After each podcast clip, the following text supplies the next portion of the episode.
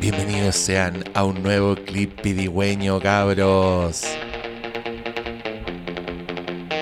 Queridos auditores, esta es la última Riflincast de todos los tiempos.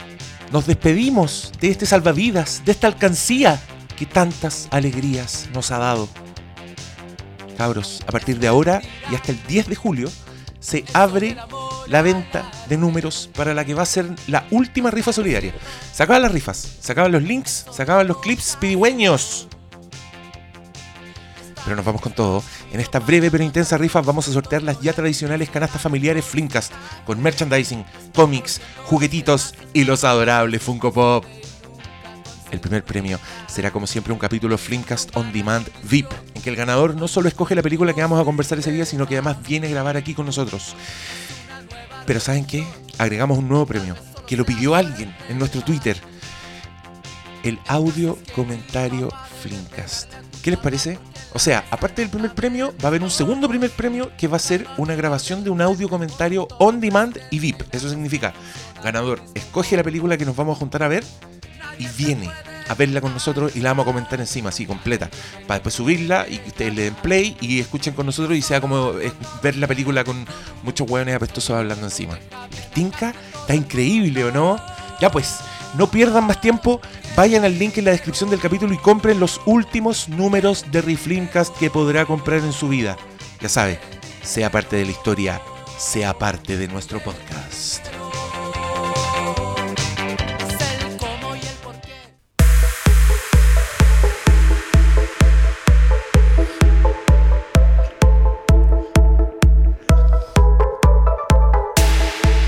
Estamos completamente temáticos hoy día. Me, acordé de la prapleña. Está cada vez más gay este Flipcast. Siglo XXI hace rato. Sí. Ah, me encanta. Estamos con De el hecho, me gusta porque es como, son como sonidos de fábrica reactor. Es como compases de grafito cayendo sobre. Claro, el último capítulo de Chernobyl. Ponen esta música y todos hacen un baile así como Bollywood. En, en- en el juicio. Después, claro, solo como para sacarnos la depresión de los cinco capítulos Qué, bueno, precedentes. qué buenos tiempos eran esos cuando las películas que eran muy tensas, onda psicosis, te tiraban como una talla al final. Era como para sacarte de onda. Ah, para tratar de colocarte un poco. Claro, como, bueno, no se, no se vaya tan tenso. Bueno, como habrán adivinado, este capítulo estará dedicado a la serie de HBO Tetris. Chernobyl. Pixels, la película. Pixel. Hablemos de Pixel. ¿Y a qué canción quieren que les ponga para que hablemos de Chernobyl? La canción culiada más deprimente que exista en el, en el planeta. El segundo tema ese. Cherokee de Europe. El... O si queréis que nos matemos uno de Lucho Jara. Esta- es que esta, la música de Chernobyl en verdad es como si R2D2 estuviera muriéndose de inanición. Mira, ahí está. Pidiendo auxilio con su estertor agónico. Tripio, sálvame. Pusiste el puente, puente de la muerte. El segundo me dijiste, pues, weón. Puente de la muerte. El segundo es The Door. No, es el primero. Al bridge, el puente de la muerte era donde fue la gente a ver el incendio. ¿Cuántas veces Ah, es que esta cagada es una playlist, no es el disco. Ah, escuchado lo, lo suficiente. para saberte los nombres de las canciones? Eh, lo he escuchado. No, ya Andáis, no, no. escucha- andáis escuchando esta weá en la calle. Sí, así. Y va, sonriendo. Y, aún así ¡Oh, voy sonriendo por la vida. Ya, imagínense este señor que no tuvo juguetes en su infancia. Recordemos el capítulo anterior. Pedaleando el- la lluvia y esta weá en su oreja. En un parlante. Quiero dejarlo claro. Sí, tiene, un. Yo- yo ando con parlante. Ya, peor. Imagínense un reggaetonero en el metro que anda con un parlante, pero con esta weá. Escuchando todo. No, no le di idea a los neogóticos. No, no. Ellos no pueden. Weón, por favor, por favor háganlo po, y, que, y, que cuando- y que sean así super snobs los weón y llega alguien como, oye, ¿podéis bajar tu música? ¿Qué música? Eh? Nómbrame, el- nómbrame la computadora. Dime que estoy escuchando y lo pago. Te estoy culturizando, weón. Lo que Debería estás darme la escuchando gracia. son dos ballenas teniendo sexo. No, esto Ah, es. Yo reconozco que tus fetiches Yo cada vez me impresionan más. más, Son dos ballenas negociando el divorcio. También puede ser. Loco, es Arturito muriendo, alucinando, teniendo visiones de muerte. Está con, Yo- está con yo- morfina. No, yo siento que esta es la música que escuchan los Terminator, los T-1000 para relajarse. después de la jornada de pega. Pesadilla de Hal. Así se llama el cuarto. Pesadilla de Hal. Hal, escucha esta wey y despierta como, oh, David, Tuve una pesadilla. tuve una pesadilla, David. No debía haber procesado esos algoritmos antes de dormir. Oye, yo quiero decir, oye, está, Está bien, loco. esa está buena. loco, al- ¿escuchan ese refrán? Sábado ríe, domingo llora. Ya, esta es la parte sábado del podcast porque después vamos a hablar de Chernobyl, una de las weas más deprimentes, angustiantes, agobiantes y todo que se ha hecho en la historia. Ah, y también vamos a ser súper exagerados en este podcast. Oye, la weá deprimente, weá. Ya, filo, ya, ya vamos a hablar de eso. Eh, los voy a saludar uno por uno para tener esta sensación de, de ritual que tienen los, los queridos auditores. Oscar Salas, ¿cómo estás tú? Muy bien, muchas gracias por Bien. invitarme nuevamente a este programa. Pido disculpas a los Un gusto auditores. estar acá. En el capítulo anterior se me saturó un poco el Oscar Salas y no nos dimos cuenta. Pero Eso le pasa a los ustedes- Carsalas por caer así como. Ustedes lluvia paciencia. ácida. Vamos en el capítulo 260. Ya pronto vamos a cachar cómo funciona la bien. 160, 260. Eso lo dije. Está bien. Sí, yo entré en el 79. Todo bien, muchas gracias por invitarme nuevamente a este programa. Sí, decidimos repetir el plato. ¿Eh? Qué bueno. Eh, Paulito, ¿cómo estás tú? Yo, si tení, si estáis con 20 influenza, weón. No estoy con influenza. 20 minutos después, saludamos a Le Critiqué, que debe estar feliz. Que pues, un muchacho está siempre contento. Llevamos siempre. 6 Porque- minutos No, recién. seis minutos. Faltan, minutos, faltan, familia bueno, está bien. 12 minutos. Su familia está bien, todos están bien. Tú no estás bien. Yo sí. Tú estás para la cagada. No Llegaste arrastrándote. ¿Viste la película Poltergeist 2? Vi Cuando el loco se toma el tequila y el gusano que es el demonio y después el weón vomita así un engendro que se arrastra y que es como un ser así inconcluso a medio gestar. Así llegaste tú hoy día a este programa. así no salgo- el que se lo tomó, es lo que salió de Es él. lo que sale. Pero fui recibido con alcohol por parte de Cristian Briones porque tiene un serio problema, entonces Pero Me cuéntale, puse a tono. cuéntale al, al público qué trajo el Briones para tomar a este capítulo. ¿se puede decir? Por supuesto. ¿Qué trajiste? Podcast, ¿por qué me iba a traer este capítulo? Es que hace mucho frío en realidad. Sí, en realidad por el frío. Yo, Trajo un Eristoff, para que lo sepan. yo propongo que cada vez que nos juntemos a grabar de alguna weá, traigamos algo relativo a la weá. Que me encantó esto, lo quiero en todos los capítulos. que todo sea temático. Sí, agarremos algo referente a la weá y lo traemos para el consumo de todos, sí, pues yo no tomo, así que... Bueno, Ah, ya, bueno. algo se Eh, podrá hacer. po. ¿Qué No, pero digo que se pueden traer, no sé, po, un- Papa mayo. un- una ensalada rusa. No, pues la rusa. Falta la zanahoria, estamos listos. ¿Por qué se llamará ensalada rusa? ¿Tendrá algo ruso? Yo igual buscaba en Chernobyl si alguien comía ensalada rusa y nadie. Creo, Creo que, nadie, comía. come, nadie, come, en esta esta con qué- No, La ¿qué van a comida, comer? la ¿Qué comida de felicidad estaba prohibida, la comida dentro del set, weón. Ni no siquiera en hubiera el comité del partido comían algo, no comían nada. No, la weá. Habría sal- hubiera salido una marraqueta, weón, habría sido como el condor de Game of Thrones del café de. Starbucks. Demasiada felicidad para No, no, esta serie. La verdad que ahora que lo decís, sí, solamente toman. Pero en ningún momento Sí. comen. Puede, que sean así los rusos, pero. Fuman mucho, que es impresionante. Fuman. Mira, sí, en yo creo realidad a que esa altura venía como a dar lo mismo. Pero fuman así. Yo, sé, creo, yo creo que se ve más gente devolviendo lo ingerido que ingiriendo. Es posible. Sí, sí. Es cierto, de hecho, ¿no? Parece que, parece que quiero hablar de Chernobyl. Me está costando la parte del, Del, de del- la partida falsa. La partida falsa. Hagamos el sí. obituario entonces para. Obituario. Oye, hoy ah. día sí se fueron. Van Se dos, fueron- falta se fueron uno. varios, sí. que- ¿No se fue una, una señora que, que hacía un reality? Que No. de bala, no me Ah, acuerdo. no sé. Pero ayer se murió la Coca Sarli. Oh. Ayer en el momento de la grabación del programa. Así que Toda la nos ponemos de pie todas- por última vez. Todas las personas que tuvieron de- ISAT y estuvieron en sus casas Se repitieron el ciclo. caliente, haciendo zapping en altas horas de la madrugada, buscando carne. Si tuvieron la suerte Pisat. de dar con el con el ciclo de Coca Sarli, Salud por ella. ¿a cuánta a cuántos ancianos le estamos hablando hoy día? Pero yo sé que se No, sintieron no. acompañados, cabros. Yo sé que en este momento Sí. dijeron, no, no era yo el único. y todos se te- irán a poner a Coca Sarli en el clip de los Oscar. ¿Qué dicen ustedes? Lo, lo- lo improbable. Están cortando mucha gente en esos clips últimamente. Oye, weón, el otro día me acordé que los conchas de su madre no pusieron a Toby Ah, Hooper. Toby Cooper, sí, esa dolió. El año de. Y weón, y pusieron una escena de Texas Chainsaw en el clip culiado del, del, del amor al cine, weón. Yo creo que eso es lo más indignante. Eso, sí. Eso es lo Eso más indignante. Es como, weón, al menos un weón sabía quién era Toby Hooper en esa caga. O no, o pescó nomás y pegó. Que es más probable, de hecho, lo segundo. Este, hace- este es el puente de la muerte, por cierto. Hace poco vi de nuevo Texas Chainsaw Massacre y quiero anunciar aquí y ahora. Lo voy a anunciar porque si lo anuncio se hace real, weón. Ah, claro, como el de Better Call Saul. Ah, ya. Oye, cuando queráis, weón. El, el Ah, ¿lo terminaste? El próximo. Listo, ya, el próximo. ya. Próxima El- semana Better Call Saul, listo, hecho. Y me, me desafía el weón. Hecho. Vimos Kingdom. Sí, sí, tú. Vimos la otra weá también. Ah, Bla- Black Summer. Y ahora. Y ahora lo también mismo. venimos lo. Aperramos.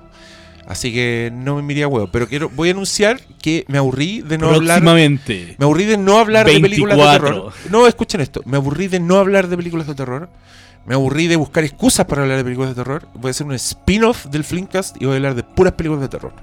Así que espérenlo próximamente En, en, en octubre el su terror. cuenta premium. El octubre del terror. En su cuenta premium. Sí. Va a ser- no, va a entonces- ser- pero va a ser octubre del terror permanente. Deberíamos, hacer. eh, todos deberíamos tener un spin-off. Lo grabamos con la, con la grabadora y deberíamos hacer así una cosita chica. Solamente el premium. Ya, perfecto. Malo puteando. Hagamos eso. Así como Found Footage. A vos. Sí, no, pero al- Porque sí. los que quieran escuchar a dos personas que aman mucho el terror hablar de terror, prepárense. Halloween se acerca. Voy a ser yo y una invitada que están prontos a conocer. Oh. ¿Está en negociación? No, ya está. Está, ya, pero está hasta el cuello. ya. eh, tenemos, bueno, eh, ya empezaron a escuchar esto. Ya les puse antes el anuncio hinchapelotas. Está en el título. Sí, de nuestra rifa. Vamos a hacer la última rifla. Rifla. Vamos a hacer la última riflimcast. rifa. La última rifa para que para que en verdad se pongan las pilas. va a ser y esta weá va a ser ahora o y nunca. va a ser brígida porque tiene fecha de término al toque Sí. y no va a durar tanto tiempo como la otra rifa. No, no nos vamos a relajar como bien nos hizo notar un, Así que un amigo, auditor. usted que estaba ahí con el con el bolsillo ahí zumbándole así mm, mm, y usted saca como su billetera y dice colaboro, colaboro con el Flimcast. Ahora podrán hacerlo. Tienen tiempo limitado, así que no esperen, no se, no se detengan a oler las flores y corran por sus números. Eh, anuncios importantes son 10 cajas, igual. Igual. Vamos a rifar la misma cantidad de premios. Y aquí yo voy a tirar unas huevas filete que tengo ahí, que yo las tengo a la venta, la verdad, Yo también. pero ya filo, que se vayan. Quiero, quiero que estén en manos de alguien que, lo- que los valore. Tengo una bolsa de supermercado con premios de las dos rifas a las cuales me enfermé o me quebré. Y no pude venir. Ahí quedó la bolsa al lado de la puerta. Oh. Ahí está. Hay va- varias cositas ahí. No, yo tengo unas huevas cabronas. Sí, wow. Y, y- y agregamos un premio. Además del primer premio de la Riflincast On Demand VIP, en que el ganador viene a nuestro programa, nos dice qué película ver, siempre y cuando no sea un capítulo que ya existe, y la comentamos con él, aquí. Aquí y ahora. Y, Una de Sarli. y la- ¿Te? Si se sabe el título, que lo digan. Si te lo No, sabes. No valen descripciones, no ¿te lo valen, sabes? no valen no descripciones darle vagas. vista al público. No valen descripciones No, vagas esa como película que vi una no, vez que- la de la catarata. Claro. No, eso no es suficiente. Esa había- película. La de había- los fardos de paja. Había No, una- eso no. había una mina en un vestido azul que viajaba con en un auto. Habían dos personas conversando y pasaban cosas. ¿Cómo se llama la película? ¿Tú sabes de películas, po, Oscar? Sí, po. Dímelo aquí ahora. Pero no le voy a dar pista al público porque tienen que participar. po. Sí, no, no, pero concursen. Y, la- y el segundo premio que agregamos, que yo lo agregué a tontas y a locas, ni les pregunté, Sí, pero te- por te lo que tiraste. vi, por lo que vi, prendieron con la idea, que si estos prenden con agua.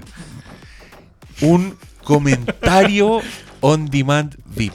O sea, sentarnos con el auditor, ver completa la película que él escoja. Es peligrosa esa weá. Sí. Pero es película, Si escoge una weá que no nos gusta. pero que no haya modo, Oh. que no tenga capítulo. Las mismas reglas. Sí, se aplican las mismas reglas. Yo creo que no. ¿No? No, porque igual hemos hecho capítulos Ah, ya. repetidos con Sí, comentarios. Aquí, sí, pero si hicimos comentarios, ahí sí. Ah, Ah, ya. pero no capítulo, porque si nos piden comentarios de qué, de Mad Max, les vamos a decir que no. Eh, ¿Y si piden de Batman v Superman? No, ya pues está ya está. ya tenemos comentarios. Y si nos Ya, piden me gustó de- la idea. No sé, de lo que sea, no les vamos a dar ideas, pero No, no. mire, la película tiene que estar disponible, sí, pues no se pongan a pedir.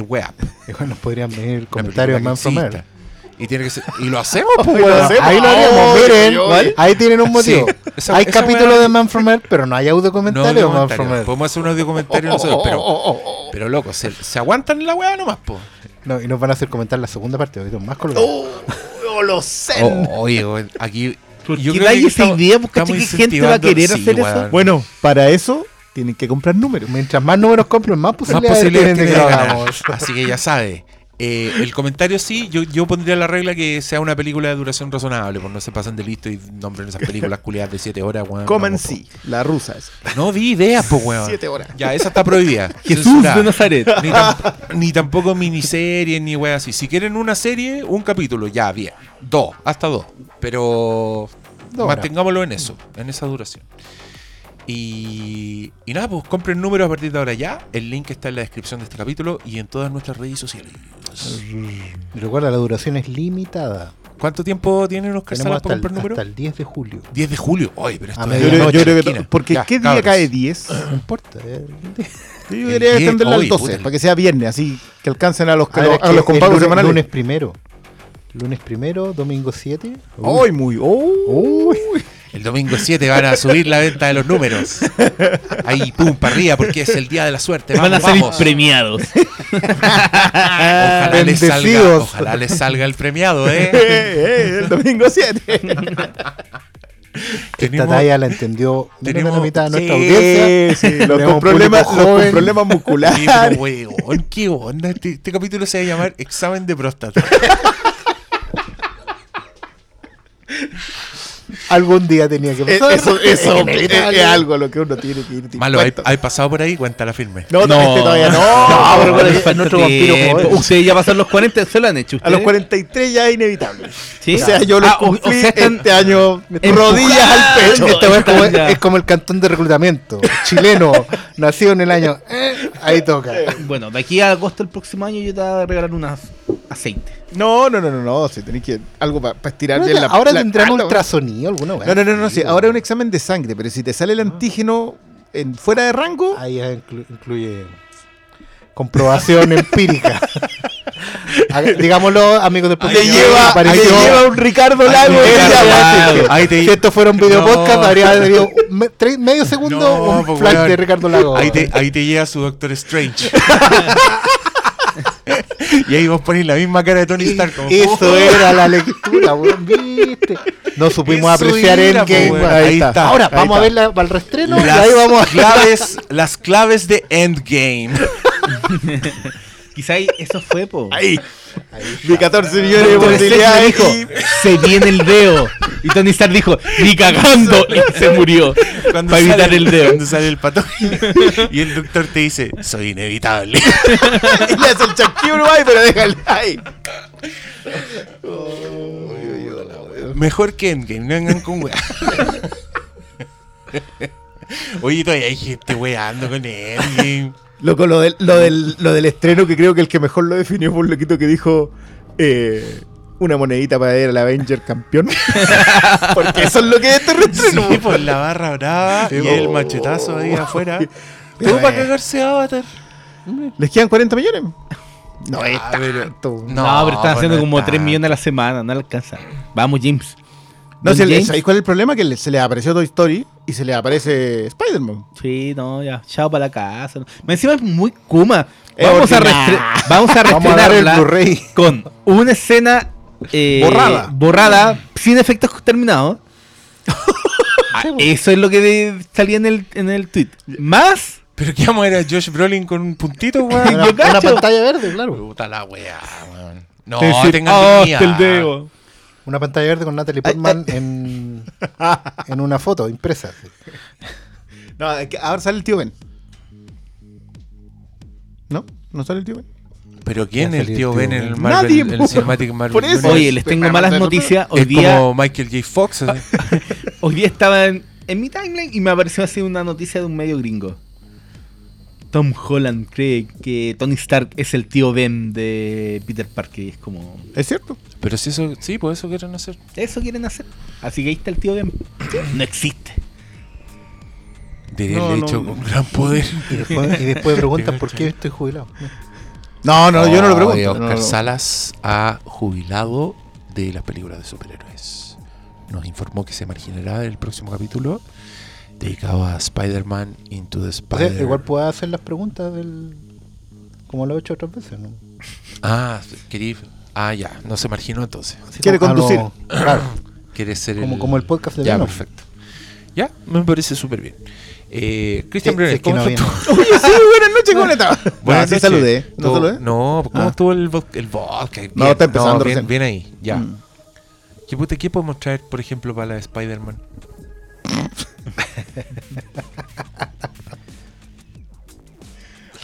Eh, ¿Qué podríamos traer? Va a Londres, ¿qué weá comen en Londres? Fish and chips. Traigamos fish and chips. No, pues dulce de Wonka. Pidámosle a Sí. Selfish. Eh, All England Toffee, claro.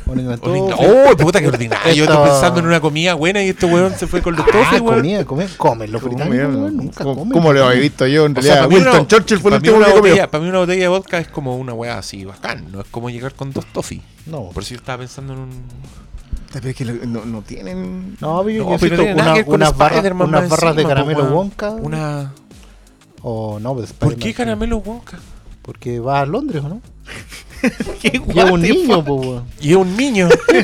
Y un enano. Denle algo a Y ese eso- niño. Y su, y su, El niño y su- araña. Y su familia es pobre. También, ¿viste? También, mira. Igual, igual ese cabrón Y Tony Stark es terrible Wonka con.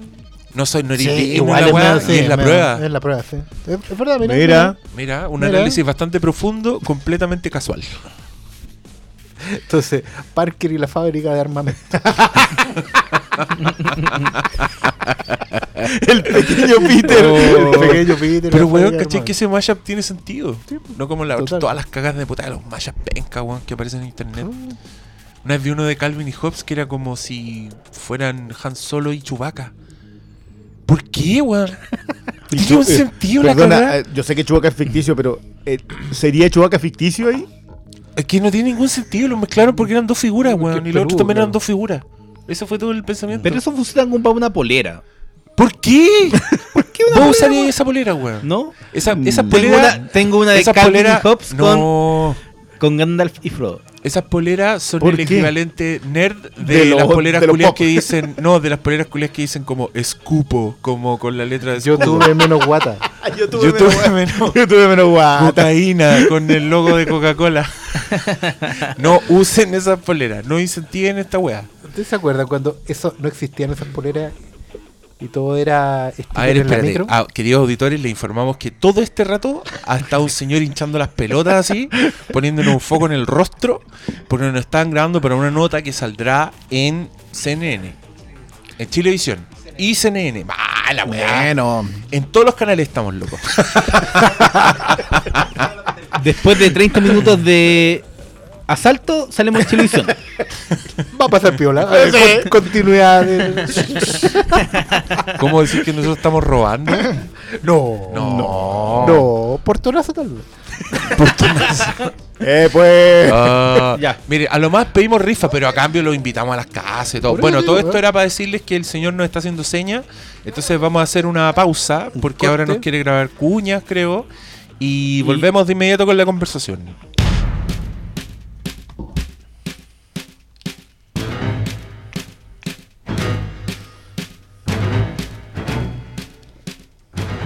Queridos auditores, lamentamos comunicarles el sensible fallecimiento del señor Billy Drago. Billy Drago, quien encarnara en la película Los Intocables de Brian De Palma al mafioso sicario en esa película El prácticamente, henchman. Frank Needy, Frank Needy. el que andaba de blanco, el hombre con más cara de degenerado que ha pisado el planeta Tierra. Define este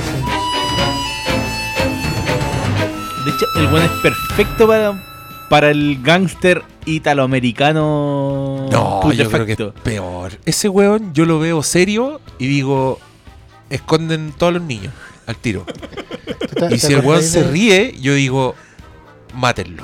¿Te acordáis, ¿Te acordáis del viejo predicador de Poltergeist? ¡Oh! Otro Este era viejo cerdo. joven. Este era como joven. Sí, oh. Era, era un esqueleto an- andante, po, weón. Conche tu madre, pero tiene una cara de enfermo, weón, de Bueno, sádico. En, en beneficio del viejito de Poltergeist, digamos que el viejito efectivamente se estaba muriendo cuando filmó la película. tenía un Cierto. cáncer que lo tenía literalmente en los huesos. Pero sí, Frank Nitti era, o sea, en su época era el Red School perfecto. Don Billy. Para una película. Estaba listo, weón. tenía- le ponía una media en la cabeza y listo. Listo, weón, no había ni que maquillar.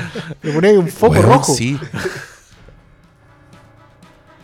Tiene cara, tiene cara medio de Michael Jackson el weón. Sobre De todo en esa película, parece Smooth Pero se, Criminal. se le hizo un video con Sale en un video. Tenís toda la razón, Sí, po, weón, y haciendo el mismo papel de degenerado culiado. Era como. Y, y de gángster segundo. Oye, O sea, es en muy una película- criminal es Frank Nitti, po, Miren, weón. cabros, en una película que se llama Vamp, de la cual hablaré en el podcast spin-off de terror en algún minuto porque me encanta. Es una película de vampiro ochentero y Billy Drago hace de un weón mafioso callejero, de un como pandillero, y el weón es albino. Imagínense a Billy Drago albino. Perfecto. Weón, perfecto. Weón sale y tú decís, concha tu madre, cagamos todo. No, ese weón no es bueno. Bueno, y nosotros no. así, hablando de un pan de Dios, seguramente. te Sí, cuento- obvio que era un señor así que le daba comida a los perros callejeros. mejor persona weón. del La mundo, mejor persona del mundo quería por todo, acaba de fallecer. El, el modelo a seguir por Cano Reeves. Siempre va a ser recordado por. Nitti. bo. Nitti, no. Una, una de las Sí. pocas muertes que yo me he alegrado genuinamente así es de la tripa, weón. Y pese a que. Elliot Ness hace lo indebido.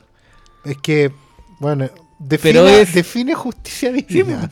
¿Qué le grita? Se me olvidó que le grita. Le, Le le- le dice- grita algo No, para dice, después. se- sonó, Es que que sonaba cuando- algo así como así. Cuando sí, mató sonaba algo a así. Fue el encargado Sí, de, sí, sí, sí. de faenar literalmente a... A, a Sean Connery. Connery. Sean Connery. A Malone. claro, Malone. a Malone. Eh, Matches Malone, dijo. Ah, Y el otro le dice que chilló como un cerdo. Sí, pero dijo, chilló, tu amigo chilló como un cerdo, porque lo está, o sea, ya lo tiene atrapado y lo lleva para, para abajo, porque están como en un... No, no era una terraza, era un techo No estaba en un techo un edificio bajo, en ese tiempo los edificios tenían seis pisos. Eran otros tiempos. Otros temas. pero es, es Sí, imborrable. pues lo, lo estaba llevando detenido como corresponde al debido proceso y se mosquea con la frase provocadora, tocadora en la oreja de Frank Nitti y hace por una vez lo que no debía hacer, pero Lo asesina fue. cuando lo tira para abajo. Toma la justicia por sus propias manos. Y le dice, sonaba algo como así. Claro, el grito. Oye, ¿usted la, la fueron a en el Mientras cine? caía cuando lo largamente. Eso fue el año pasado. O antepasado, diría yo. Sí, fue uno de los primeros clásicos cinematográficos. Fue alucinante ver esa weá en el cine. Brian De Palma es de verdad. As his best. De verdura. Y bueno, eh, a propósito de verdad, de vida real y todas esas cosas, eh, ya, ya pasamos la parte de la risa y la diversión. Y ahora vamos a hablar de la serie HBO Chernobyl. Chernobyl, ¿cómo le dicen ustedes? Yo de- Chernobyl. Yo de chico Chernobyl. Yo- Chernobyl. No, no No, le vi, no. le vi tilde a la- No, no, no, tampoco le digo Kernobyl, ni Kermo Alfa, ni... ¿Cómo, era- cómo está- cómo es la ciudad? Qué hermoso. Ahora Alfa. Pripyat. Ñoño de Pripyat. mierda, weón. Ah, pero dime que no pensaba en Chernobyl cuando salía Kermo Alfa. Obvio, yo le decía Chermo Alfa también. y tanto más. Pero si era, era, era el, el, el Kaiju, o sea, el, el mecha ruso, weón. La weá, le faltaba tener el, el logotipo de, de, de Biohazard, la, la olla el martillo Claro. dentro del dentro del El Biohazard. Biohazard, claro. ¿Por qué se acuerdan de esos personajes y no de grandes personajes como. Zangief. Ah, Zangief. ¿Sabes por qué? No, el, el. ¿Cómo se llama el. El one de Iron Man 2 que tenía. Ah, de otro Basili algo, ¿no?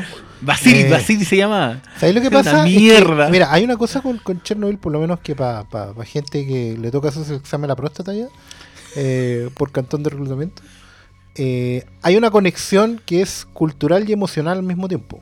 Y tiene mucho que ver con cómo te acercas a esta cuestión. Porque hay gente que igual estaba, era niño cuando Chernobyl pasó de verdad, porque digámoslo, esto no, no es una ficción, sepan los amigos, esto es una historia real. que es algo que te dejan bastante Ah. claro por lo demás. Pero es que pues, hay gente que está preguntándose qué país era Winterfell po, en Europa. Eh, ah, no me digan que no.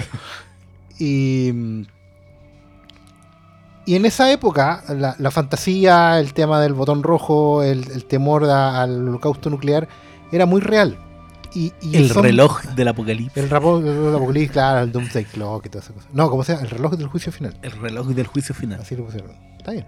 Pero hay, hay, un, hay un tema ahí con, con un imaginario cultural que no es menor. O sea, lo mismo que nos pasa cuando vemos, por ejemplo, el gigante de hierro y están esos comerciales del, de métete debajo del. Si hay un ataque atómico, métete debajo del pupitre. ¿Cachai?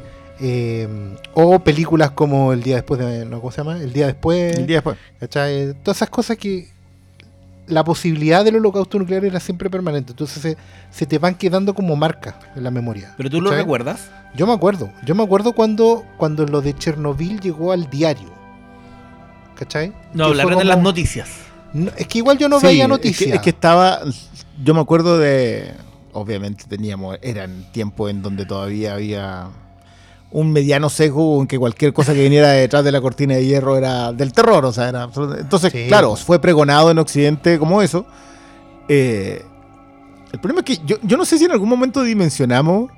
Es que era todo súper lejano. Mira, Claro. yo te, te lo voy a poner con este ejemplo. Yo la, la primera historia que me compré ya como de 10, 11 años, de un cómic de Mampato, el cómic chileno, fue eh, Mampato en el siglo 40. Y la premisa de Mampato en el siglo 40 es básicamente que en ese siglo hubo un holocausto nuclear, en realidad antes, eh, y el único país que no mutó radioactivamente en forma más primitiva, sino que al contrario, se convirtieron en telépatas, era Chile. Porque Chile estaba tan lejos de la fuente de la radiación que la mutación fue, por así decirlo, benigna. ¿Cachai? De O esa sea, misma éramos forma, como los subterráneos de debajo del planeta de los simios. más o menos. y el resto era el planeta así. y el de los resto era el simios. planeta de los simios. Madre. Porque la cordillera y un montón de cosas, ¿cachai? En realidad, esa es una, una mirada súper ceja, porque en realidad es como ver el mapa plano, es como si por el otro lado no hubiera nada. Y no te fuera a llegar nada, ¿cachai? Tierraplanistas de los. Eh, pero me refiero a que la información llegaba como de ese mismo, de esa misma forma. Como que el primer mundo era muy real en ese tiempo. Las cosas que pasaban en el primer mundo, de verdad eran como de, de otro lado. Lo cual no quiere decir que a uno no le diera miedo que efectivamente bueno, hicieran pedazos del planeta completo. Y que la nube tóxica llegara eventualmente igual. Yo, creo que eventual- yo creo que no nos- con Chernobyl no nos dimos cuenta. Es que claro, no había. Tienen que entender también que en ese tiempo la información pasaba por mano, digamos. O sea, si no la soltaban, de verdad Sí, no la sigue soltaban. Sí, pero si no la soltaban en- desde la fuente, hay re- re pocas maneras de comprobarlo. ¿Cachai? No, no había que la gente fuera a sacarle fotos al reactor y te la mandara por, por No, WhatsApp, no, no, no, No, no- había. no estaba YouTube en mano. No, pues bueno, además que el control era súper fuerte. No, pues la cuestión no, no era tan, tan así. De hecho, yo también me acuerdo como derivado de eso, cuando partió la guerra del Golfo, la primera, ver las imágenes de estos fuegos artificiales relámpagos cayendo en un fondo negro, era muy terrible porque era muy real. Era la primera vez que veía un bombardeo a una ciudad real en vivo con bombas reales. ¿cachai? A pesar de que no se veía nada, era como jugar Missile Command weón, de Atari, una weá muy, muy abstracta. Pero era, te ibas dando cuenta que las cosas pasaban de verdad. Entonces, cuando empezaron a llegar las noticias de Chernobyl al diario, y que era igual media escueta, era como que accidente en una planta de energía, eh, pero no te hablaban ni del riesgo, ni de la posibilidad de que la weá- Cuando ya, más o menos con el capítulo del 3 al 4 de Chernobyl, cuando ya la cuestión ya llevaba una semana y el peligro se expandía a otros países que iban más allá de la cortina de hierro, ahí la- los analistas internacionales, José María Navasal, toda esa gente, Gary Berger, empezaron a hablar de la weá en la tele.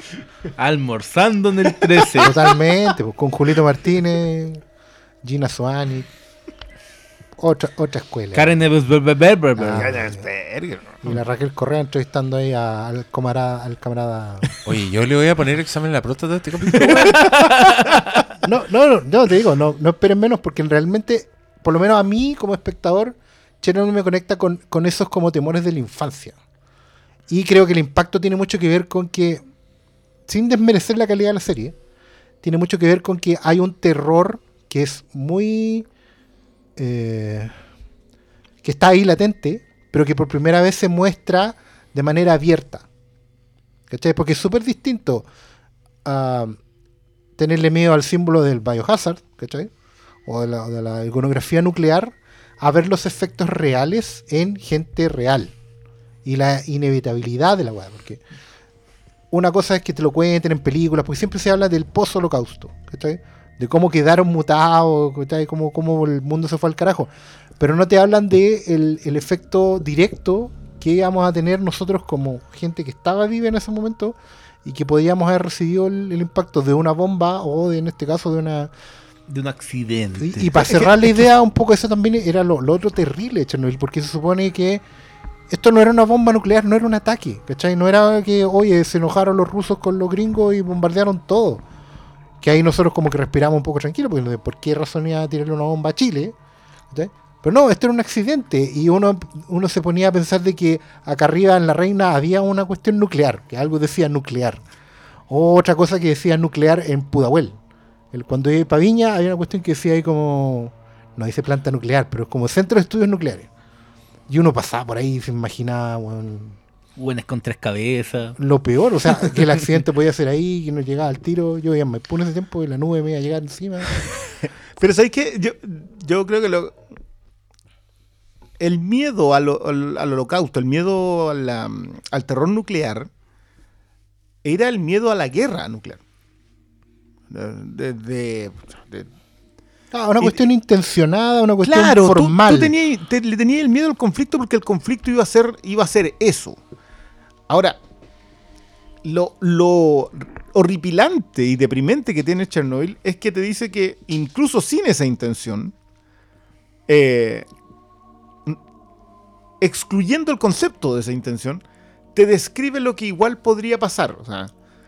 Eh, y yo creo que también es porque nos, fal- nos falta ver cosas post Hiroshima Nagasaki. Como como que la idea de que eso también fue una agresión militar. O sea, en mi caso, yo estaba obviamente más habituado con Hiroshima.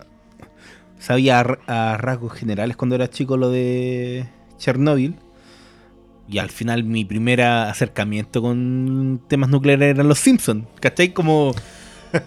Porque yo me recuerdo más post 90 que pre, pre esa época. Es que, Entonces, es que, ¿sabes qué? yo creo que no hay diferencia en, en eso. Yo creo que los que de alguna manera podíamos tener el, el- el miedo al, al reloj del juicio final, igual no estaba esa dimensión de qué pasaba. Teníamos la idea que se destruía todo, pero no sabíamos cómo. Que Yo creo que tocaron un punto súper bueno que tiene que ver con, con un poco. con- Mi teoría es que Chernobyl es una serie que te deja en estado de shock. Constante. Ya, ¿cachai? Yo, no, yo voy a ver que, insisto, sin desmerecer la calidad de la serie, de la ejecución, del- de, lo puesto en escena, la serie tiene mucho, mucho de su impacto, gran parte de su impacto tiene que ver con colocarte en un estado de shock por mostrarte algo que no habéis visto nunca. Porque efectivamente hay una suerte como de armisticio cultural, en que, como decías tú, Malo, por ejemplo, lo de Hiroshima y Nagasaki, se muestran las consecuencias, o sea, desde las quemaduras hasta Godzilla, digamos. Pero no se muestra, hay una suerte de pudor establecido con la víctima directa. ¿Cachai? No hay ninguna, o puede haber, pero no hay así como, diferencia de, por ejemplo, lo que pasa con la guerra de Vietnam, que hay una suerte de catarsis colectiva, de mostrar el horror de la guerra, del, del- del daño directo al- al- a la víctima, al combatiente, etcétera Tanto con, con, o por otro lado, el holocausto judío, que está mucho más documentado. Claro, pero, pero pégate Pero- salto a la Primera Guerra Mundial, Claro, en donde tenía Guerra mostaza. Claro, no hay, no hay una, una como. No sé si será porque no se quiere violentar la memoria del, del- de pensar que hay alguien que pueda ver en pantalla lo que le pasó directamente. Pero en el caso de la Primera ya... Claro, pero como que Chernobyl aparece de repente, como que nadie lo tenía pensado, de mostrar a la gente de a pie sufriendo los efectos directos de la cuestión, los bomberos, los mineros, etcétera. Y, yo creo que más profundo que eso, te explica qué es lo que pasa. Sí, po. No es solamente porque, claro, tú ves a un, a un- ves, no sé, podía agarrar la tumba de la luciérnaga y ver el resultado de la quemadura. Sí. Pero, No, o pero hay- la explicación de cómo Pero- funciona pero- la y eso, radiación y eso es tiene que ver con, con romper una especie de tabú. Si igual la, la serie en ese sentido se nota un punto no menor. Porque efectivamente a, la cercanía con el, con, el, con el evento igual es poca. O sea, es, o sea, es real, digamos. eh, está hace pocos años. Hay gente viva todavía. ¿Cachai? es decir, Eh, no hay una suerte de... estuvo bajo cuatro llaves eh, la investigación hasta los 90 y tantos, 95. Claro. El punto al final es que, mira, en el tema de Nagasaki e Hiroshima, igual hay como, hay hasta una película de anime muy, Sí, po. Muy explícita, que te muestra cuando cae la bomba Sí. y las cuerpos, la, que la- una que ver, niña claro. que se le cae la cabeza. ha tenido que ver con los japoneses haciendo po, una con- suerte de catarsis, porque Estados Unidos evidentemente no lo va a hacer. Pero el punto yo creo que con Chernobyl es que tanto en Occidente como en como en, en- allá en, en- en Asia o en Europa, Eurasia. Eurasia concepto, me encanta. es como no es- nunca fue bien documentado. O sea, ¿Por qué? No, pues porque por un lado yo está el eso, tema de ocultar la información. aprovechan de, Y de tomar otro- esa ese desconocimiento público, porque no estamos hablando de Fukushima, en donde fue un accidente que estábamos viendo casi en, en video directo. streaming. po, Porque claro, la experiencia de Chernobyl, HD. la experiencia ¿Ah? de Chernobyl llevó a que efectivamente un accidente como el de Fukushima pudiera ser, entre comillas, un accidente controlado. Sí, po. ¿Cachai? Porque es, De- es inevitable que la- eventualmente las plantas, como cualquier otra tecnología, pueda tener fallas. ¿cachai? Dentro de ciertos niveles, lo de Fukushima fue un accidente controlado y nunca estuvo este peligro real. Pero todo esto tiene que ver con un montón de factores, ¿cachai? Cuando, cuando la serie termina con esa declaración de Gorbachev diciendo un poco que él siente que de una forma u otra eh, Chernobyl fue una suerte de clavo final en el ataúd del sistema, tiene, tiene harto que ver con, ah, con un tema de confianzas que se rompen definitivamente y de poner sobre la mesa un problema que es social para en ese momento la, la, la República Socialista Soviética, que era el tema de el desgaste económico, que fue lo que al final toda la caricatura que tenemos hoy día de la mafia rusa y los hackers rusos tiene que ver justamente con este crack económico total que tuvo el sistema cuando se quedó básicamente desfondado. Sí, al final el gran culpable en este momento eh, de Chernobyl, de la serie, el principal villano de esta weá es básicamente el ahorro. Mira, cuando, cuando mm, conversábamos de hacer el podcast, eh, yo les planteé la idea de que en paralelo viéramos The Insider. ¿Por qué hiciste esa wea? Why, dime, why you do this to me, dime. Porque yo creo que en realidad las dos cosas se tratan de lo mismo. Las dos se tratan sobre entidades que envenenan a sus pares, súbditos, eh, compatriotas, ciudadanos, etcétera consumidores. consumidores, los envenenan y frente al hecho de que la verdad salga a la luz, porque existe un existen dos fuerzas importantes ahí, existe la verdad que se que avasalla, que sí o sí va a pasar, y existe este héroe roto que necesita decir la verdad Aunque le cueste todo. aunque le cueste todo. Eh, y frente a esa posibilidad de que este héroe roto finalmente revele lo que ellos son, ocupan absolutamente todo lo que está en su poder en base a sus ideologías. Mientras las tabacaleras, su ideología es el más puro capitalismo que es nosotros vendemos y ganamos plata, no importa nada más. Y el burócrata la y la buro- el burócrata comunista eh, preservaba el poder del comunismo, del bu- de la misma burocracia. O su. También. Que- que- mira, que es la clave, ¿por qué hablan de que... La mecánica del ascenso, que es, real- es la- clave en todo. que, en- que es una que, que para mí es por cierto la clave. Pero esa es la, mecla- la mecánica de la burocracia de un sistema que se había comido a sí mismo. Porque si hay algo que te muestra Chernobyl es que la gente está dispuesta a morir por el colectivo. La gente está dispuesta a morir por algo que cree más grande que ellos. Eh, pero no los burócratas esos no están dispuestos a hacer lo que les vienen predicando y exigiendo a la nación hay, hay, un, hay, un, hay un muro continental de diferencia entre, ambas, eh, entre ambos comportamientos.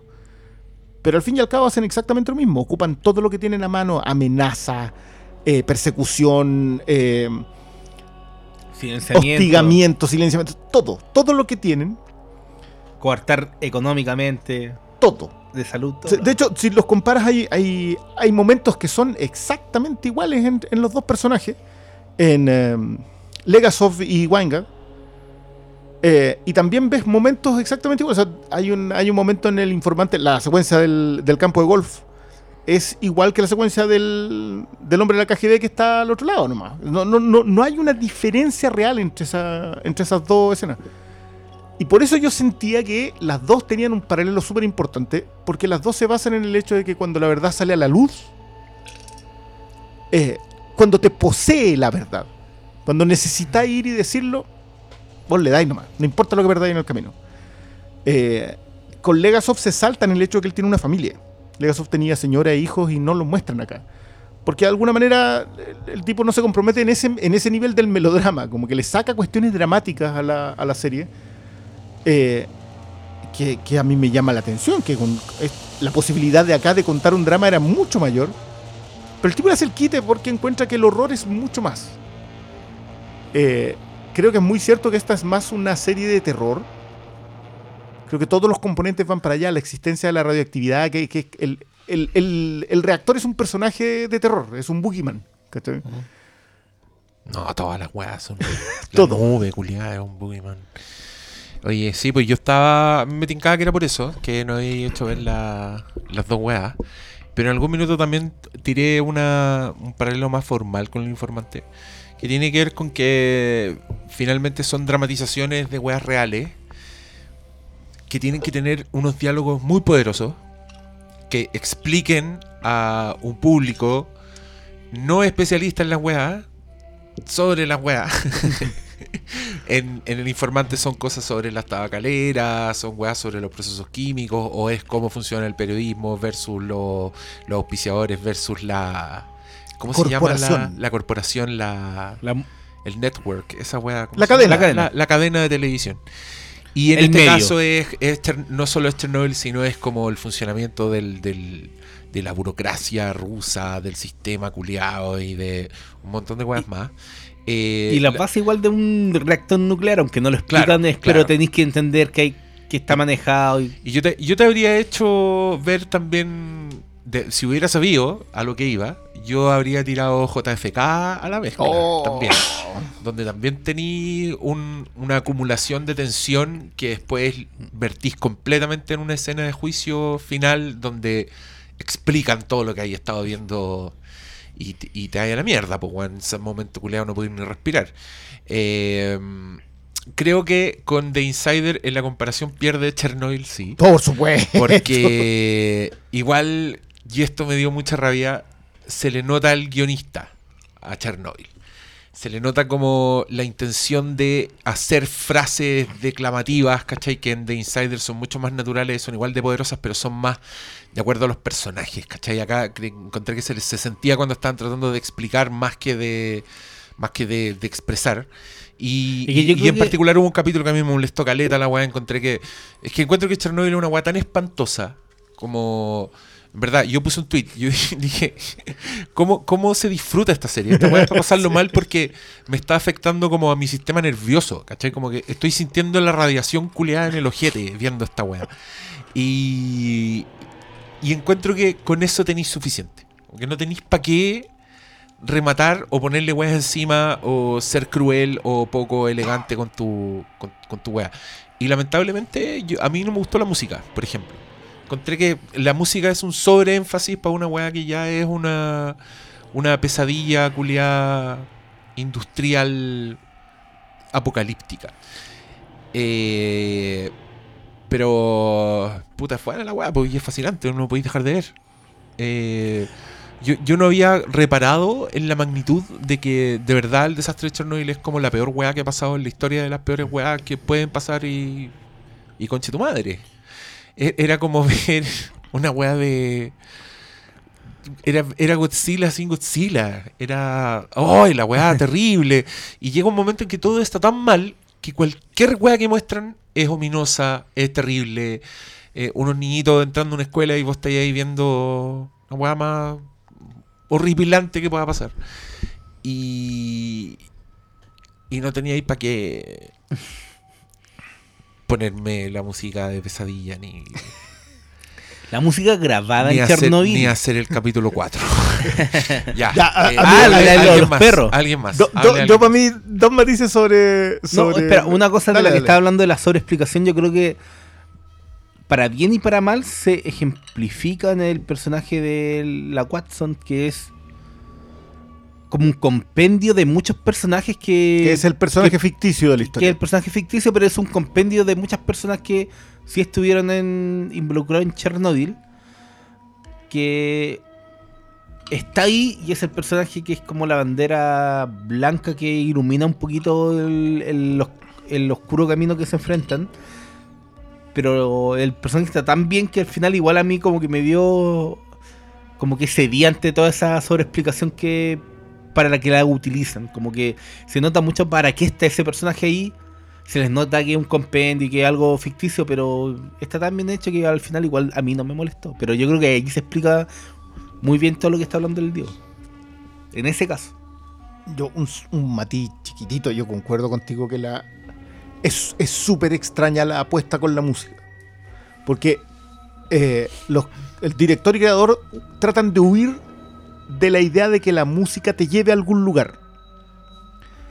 Eh, que esta, esta idea de lo que decía Goldsmith, de que tú lo que haces es, eh, si, si tú tienes que mm, musicalizar una secuencia de un jinete huyendo de algún lado, tú no musicalizas los cascos del caballo, musicalizas el pánico del jinete. Entonces lo que haces tú es, ir a- es tratar de ir al núcleo del, del, del guion y con El eso... núcleo que es desubicado. Perdón. a, la, a la parte con grafito de lo. Eh, y contar eso con, con la música. Yo creo que en realidad acá ellos trataron de hacer eso y, y obviar como la, la idea ominosa de la música que te llevara a algún lugar. Que te, pero fallan justamente por tratar de evitarlo. Porque como la música te acompaña al lugar, básicamente tú te sentías en el reactor en un punto. Yo creo que la, la secuencia de... Que tú crees que los tres primeros episodios terminan en negro. Uno termina con un pájaro negro, el otro termina con los buzos negros. Eh, no recuerdo cómo termina el tercero. El tercero es con el funeral de los. Ah, con, el, el con la secuencia de Se va- concreto se va a negro, negro. Se va a negro con el concreto. Excepto la secuencia del cuarto episodio que termina con eh, Ludmila, eh, que es la señora del bombero, y la cuna vacía. Ese no se va a negro. Sí. No sé por qué, porque eso es lo más oscuro de toda esa, de toda Después esa de, serie. después de que te explicaron que con las mujeres embarazadas la radiación se la chupaba a la guagua Impresionante. y salvaba a la madre. Sí. Pero. Que, que aparte pero- hacen un resumen de Rusia y pero esa weá que dijiste tú de. de- ¿Cómo desarrolla esa weá que dijiste tan a la pasada? Ah, la- el personaje de Millie Watson, hay un momento que, que es, la, que es la secuencia de, de Demonio, Ángel y Legasov tratando de discutir con su conciencia. Que es esta secuencia cuando están en el hotel ahí los tres donde no hay conversando. micrófono. claro, que uno le dice que sí, la otra le dice que no, y él está al medio no sabiendo qué hacer. Sí. Eh, ella le dice, estamos en una nación en, los que, en que los hijos deben morir para que sus padres sobrevivan. Que es el, el resumen La de, de Rusia. de Rusia, ¿cachai? Le Como mandan a sus mandáis los jóvenes a morir. cabros, claro, todo por la madre Rusia. Por- pues, claro, claro, el concepto. Morir por la madre Rusia. Pero claro, que aquí ha llegado a un nivel que es abstracto total. En, en ese lado podéis, podéis llegar a, a mostrar cómo se desarmó toda la idea de la madre Rusia, porque realmente hay gente que está muriendo por la madre Rusia sin saber por qué, Bueno, la- muere. La, secuencia ni- de la babushka. ni po. siquiera es por qué muere, sino que, que se está muriendo en realidad. Todos los que van a morir, los que mueren por los bomberos, los mineros, y los que van a morir después por cáncer a los 5 o 6 años después, en el fondo no saben que se están muriendo. Si la- el- lo terrible de Chernobyl en realidad no tiene que ver con las quemaduras, no va, sino tiene que ver con cómo una épica completa, nacional, se va en, un, en una bocanada de aire. Todo lo que tú creías grande, que hacía grande la madre Rusia, llegado la, la hora suprema, no está. ¿Cachai? Eh, cuando, cuando piden mártires, derechamente, tres tipos que tienen que entrar a esta cuestión y, y les vamos a ofrecer 400 rublos, No, lo- eso era lo no, claro, no. los buzos. los buzos, separan los más cabros. Los viejos se quedan. ¿Cachai? Y separan los cabros no porque crean en la weá, sino porque no entienden nada. Y los que conocen la épica de la madre Rusia porque la han visto, la- la- ya no quieren más. ya no, quieren más. Pues. Bueno, es que, es que yo con eso concuerdo con la idea de lo que dice Gorbachev, que por qué Chernobyl finalmente termina con la Unión Porque lo Soviética. puso en evidencia. Pues. Es que eso. Y, y era entendible que aquel tipo que entiende que la Unión Soviética no puede caer, no, la Unión Soviética no puede reconocer un error, porque reconoce el error y se quiebra. No lo reconoció y fue para peor y se quebró. se. No, entonces no es.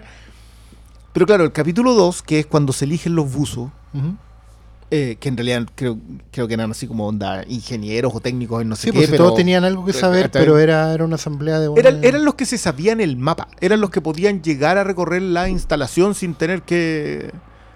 eh, o sea, un mapa. Llegando, llegando a un lugar. No. Que más encima creo que es terrible. El, Mazán explicaba que como que las linternas que usaban eran estas con dínamo, esas que las que Sí, giraban y pues, lo que cositas por- que girarla para que cargue y se apagan al tiro. Eh, Entonces, como que como el sonido le hace el quite, porque dice, o sea, no, la gente con esas linternas, claro, que como apretan como una mancuerna así, y ahí cargan la lucecita como por un segundo. Le vais dando la vuelta. Chernobyl está todo mal, weón. Serie Es culiada. que, Es, es como. ese es el punto, sí. Loco, necesitamos un corchete a poner acá. digo, no hay la, corchete. la épica de la hora suprema, o sea, lo peor que Mm. podía pasar. El peor- la, la peor amenaza que podía enfrentar la madre Rusia y está entera deshilachada, completamente expuesta. O sea, te pillaron con los pan- no con los pantalones abajo, te pillaron con el pellejo abajo. ¿Cachai? Eh, completamente por, por ¿por qué? Porque Rusia era tan grande, digamos. Era tan grande La unión. que la, sí, la Unión, perdón. Sí, pero, pero esa es una Eh, diferencia súper. Pero sutil. era tan grande que la única manera de sobrevivir era ahorrando en las cuestiones más insólitas. Si era, era inviable por donde lo mirara, y ni el socialismo más radical hacía viable la, a la Unión de Repúblicas Socialistas Soviéticas. Pero tú cachai que, porque no que había plata, no alcanzaban los recursos. esa cuestión es tan brutal, es tan brutal, que Chernobyl eran cuatro reactores. Sí. El que explotó fue el cuarto reactor. El reactor 1, 2 y 3, Estaban ahí. creo que el tercero lo apagaron en el 2000. Sí, pues, sí. O sea, lo seguían ahí, haciendo estaban- funcionar porque si no, no había luz. Sí, pues.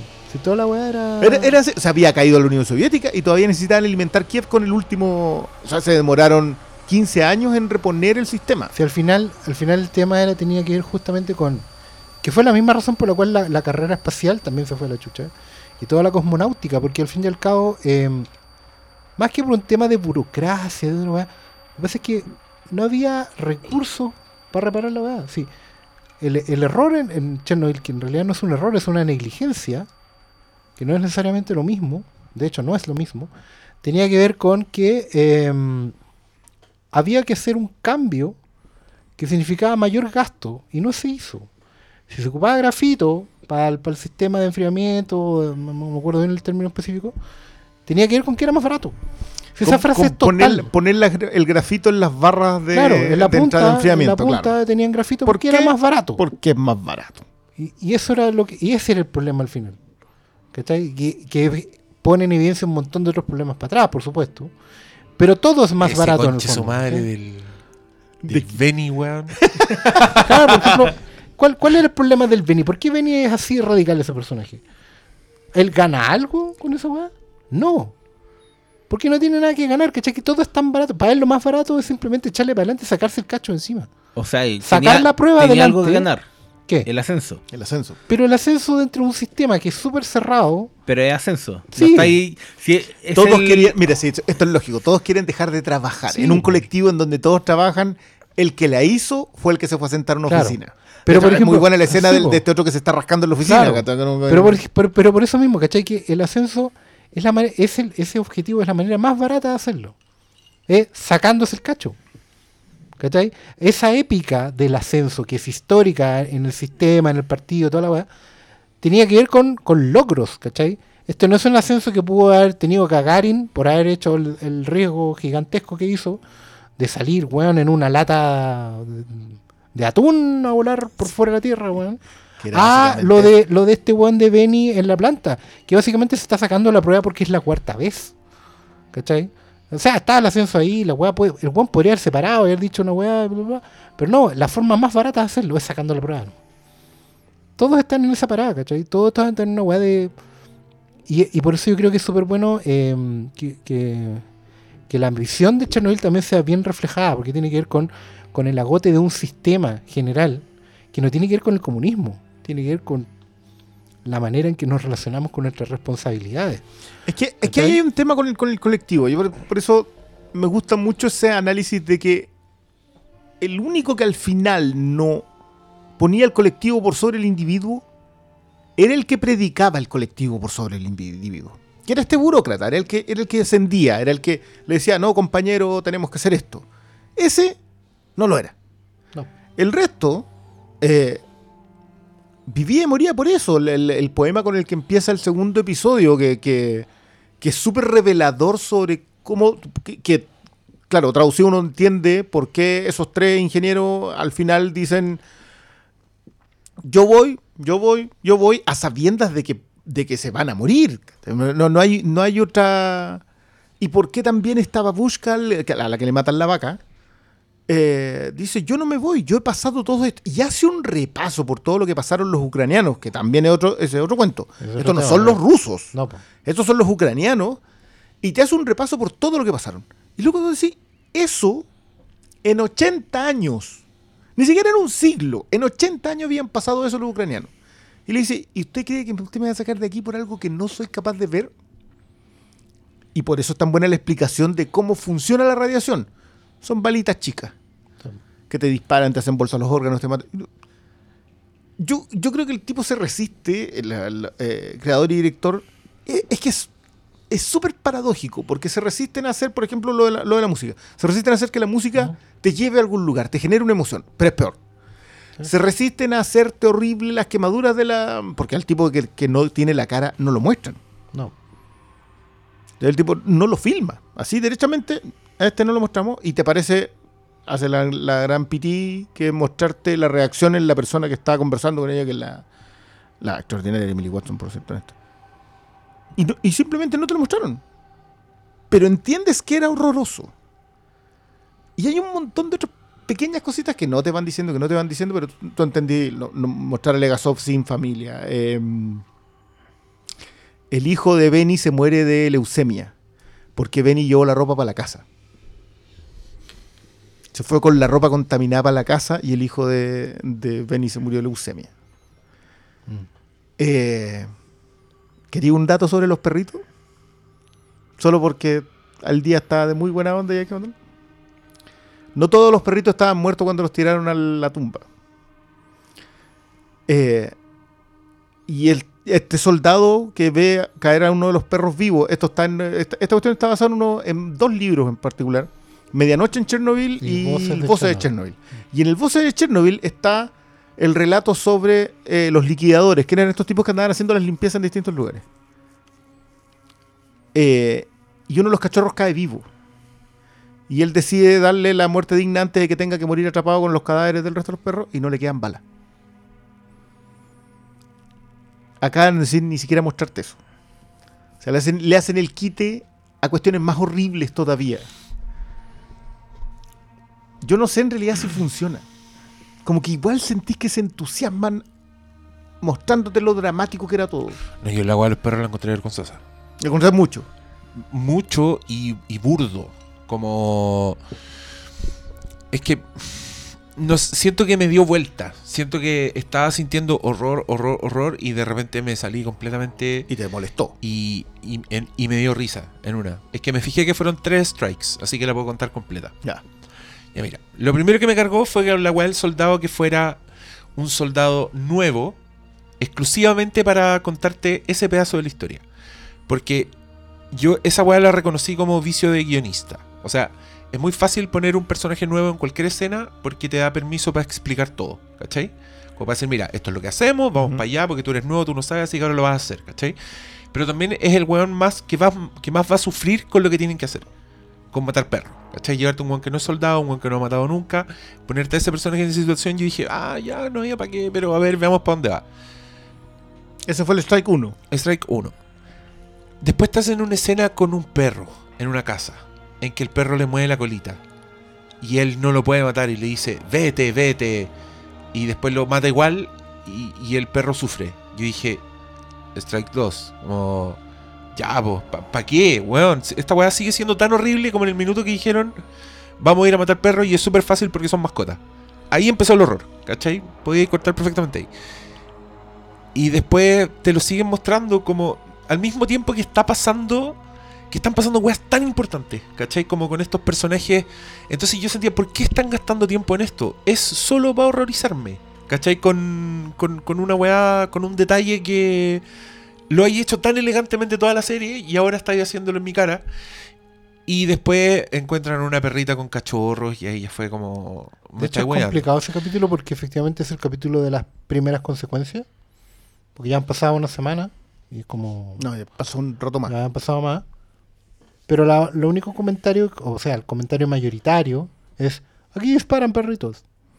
¿Cachai? Es que de hecho siempre pero eso, saca de perritos. foco, Pero, pero espérate, y después, y después me terminó de dar lata porque el final de la weá fue con esto. Yo no entiendo de dónde viene esto de no usar música que te lleve a ninguna parte, porque ahí ponen prácticamente un- una canción fúnebre rusa para mostrar cemento que está cayendo literalmente sobre perritos y gatitos.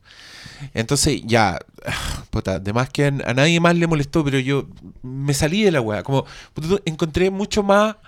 Es que estaba siendo súper elegante Chernobyl para esa weá. Salvo la música, que siempre me molestó, pero al final me dio lo mismo. Pero ponte tú una escena cuando recién evacúan y te hacen un paneo de la ciudad donde la ciudad ya está muerta. Y esa weá fue solo un paneo que, yo quedé para la cagada. Dije todo el rato pensando, weón, esta weá es lo más horrible que ha pasado en la historia de las weas horribles que han pasado, ¿cachai?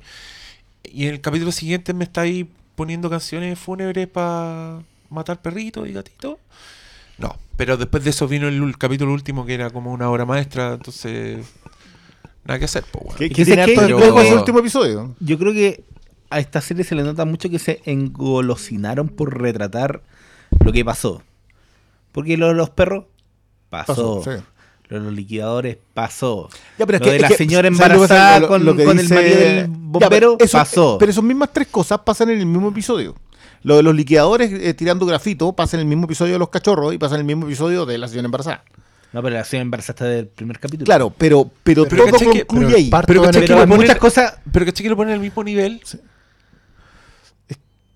Es, es que yo siento, sí, entiendo, entiendo eh, por qué Hay- lo consideras una indicio y me parece súper claro. intención de enganchar con nuevas audiencias con un aspecto que es, es como irrebatible. po. O sea, mata a un perro en pantalla, es reacción automática. po. No podí.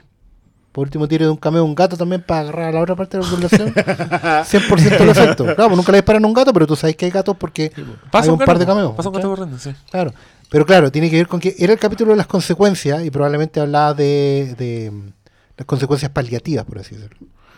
Y claro, probablemente son historias más sueltas que van a ir. la- Pero yo creo, claro, que efectivamente tiene, tiene esa cosa que sí, como que se lo nota la novatada.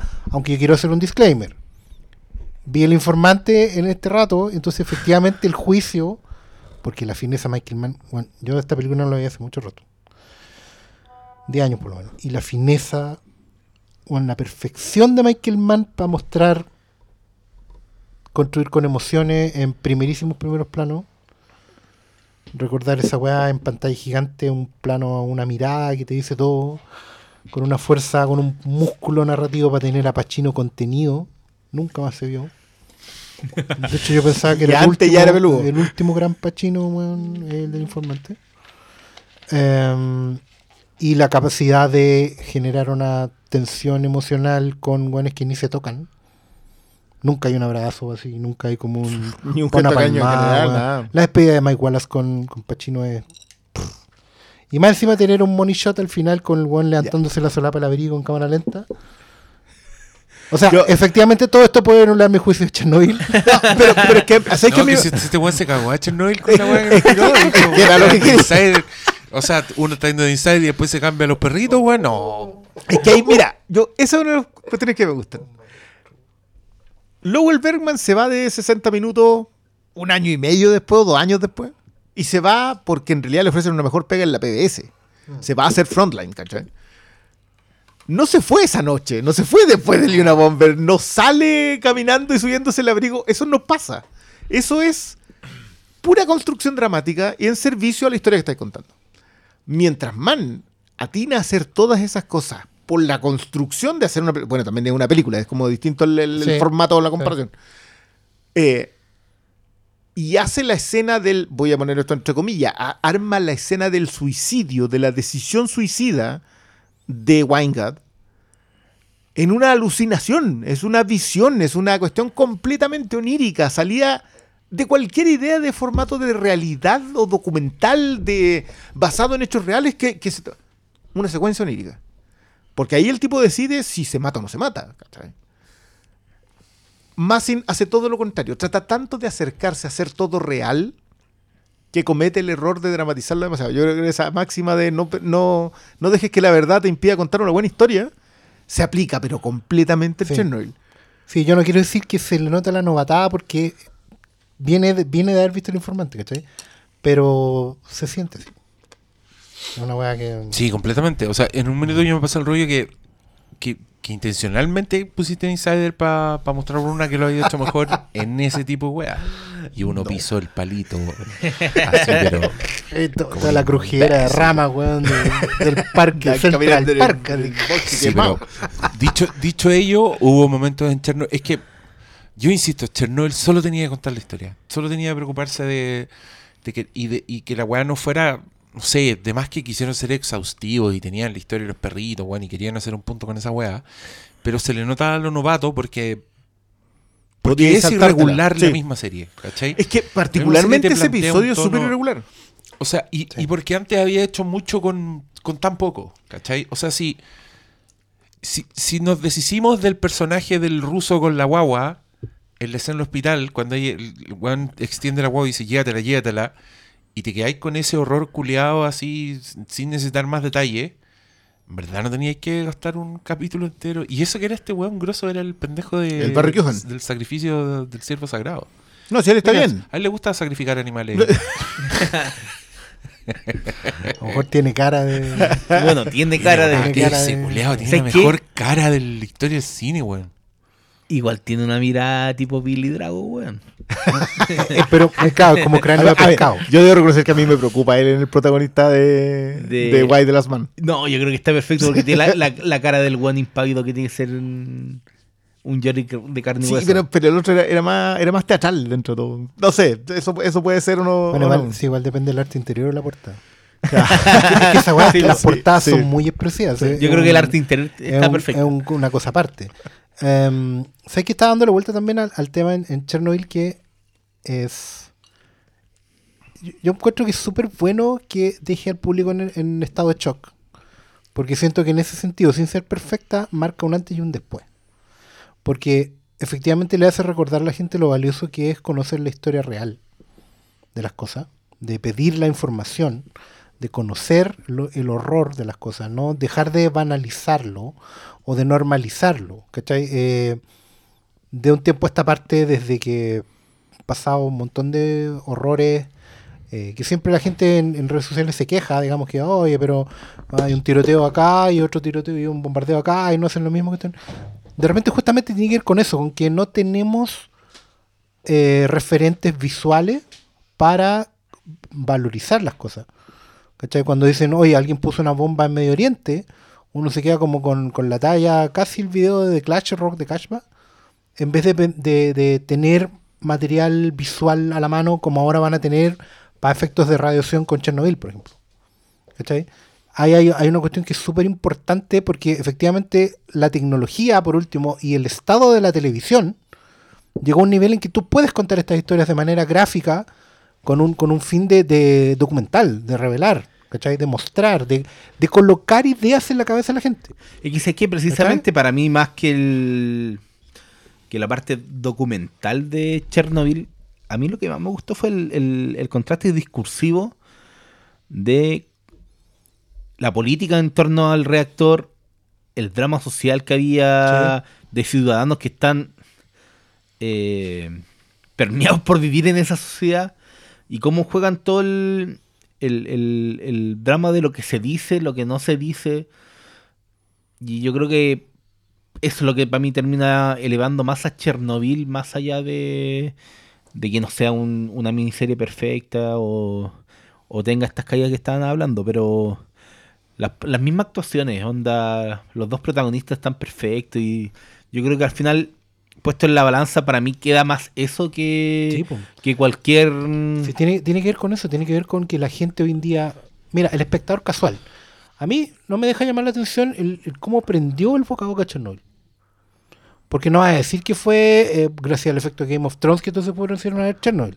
No sea, que fue igual tan no, así. no, yo- yo creo que influyó. algo. Yo creo que influyó. pero pero influyó- empezáis a escuchar en el metro la gente. Sí, pero yo creo que fue- de- No porque la nos, dieran después nos quedamos sin Game of Thrones, que Sí. es lo que se viene. Y, y le tocó la suerte a Chernobyl de llegar justo Pero, en ese pero ahí hay un mérito, porque podía haber puesto cualquier otra cosa. Podía haber puesto Big Little Lies. O sea, podía es- haber puesto. Es HBO, yo creo Ya, que...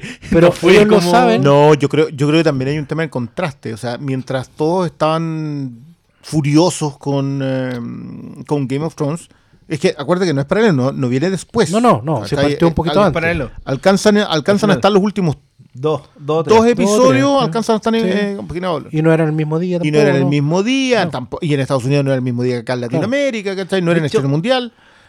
Pero, Pero, fíjate, pero yo creo que sí influye el hecho del- del- de, De la, un- de la hay- cualidad comparativa. hay una vitrina. Sí, hay una vitrina sí, que sí, te sí, dan. sí. Pero de ahí a pasar al boca a boca que tiene esta weá.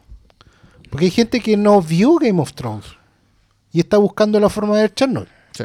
Y lo escucháis en el metro, y lo escucháis en la calle, la No, gente y anda, lo- y anda tipos- preguntándose. O sea, yo conozco gente que no ve películas posteriores a 1960 y que se sentó a ver un episodio de esta weá. ¿Cachai? Entonces, habláis de, de un fenómeno que va, que tiene un mérito per se porque está resucitando audiencias. ¿Cachai? Está conectando. eh, esta weá es en el muy. caso específico en que lo menciona casi literal. Casi literalmente están resucitando. No, pero tiene que ver con que esta es tele, un poco por el tema y por, por mucho que también es tele a la antigua. Es esa tele que no era segmentada. ¿Cachai? Era una weá que tú- te la daban el domingo en la noche y la veía el abuelo, el papá, la mamá, el cabro chico. Todos la veíamos el domingo en la noche y al otro día, el lunes, la estáis comentando. Tiene, tiene esa, esa vocación como de tele generalista. Es que ¿Cachai? tiene todos los componentes antiguos de, de la serie de televisión episódica. Por, por eso yo creo que a Netflix nunca le va a suceder de tener un fenómeno ¿No? tan grande porque son de consumo. Hay mucha gente que se va en la maratón. Es que, claro, el Hay otra gente que dice, no, la veo después. Sí. Pero la cualidad de estar viéndola al unísono, ya puede que no, no todos la vean al mismo, pero están todos viéndola al- en, en el mismo y- y- rango de y los boca a boca funcionan de otra Pero manera. además, pero además tiene esa cuestión que cruza audiencia, que es un fenómeno que no se veía hace rato. O sea, igual Game of Thrones es un público específico, un- una, una, una, una suerte de perfil de con cierto nivel adquisitivo, con cierto conocimiento, práctica en la tele, ¿cachai? Eh, que por ejemplo no toma un público juvenil o un público mayor. Aquí no, aquí es transversal. Hace rato que no, No sé una se serie que agarraba a todo el mundo. Yo, yo creo que va a ser, va a ser eh, podéis agarrar lo- los ratings gringos y empezar a mirar el, eh, la, La reacción en distintos rangos económicos. Yo, yo lo mido, yo lo mido en el boca a boca. etario. Cuando empecé gente que no tiene nada que ver entre sí. ¿Cachai? O sea, un, un loco que ve una serie de CW contra otro que ve vio Twin Peaks en, en un cine de cadena, así. y los dos están viendo la misma serie, pues.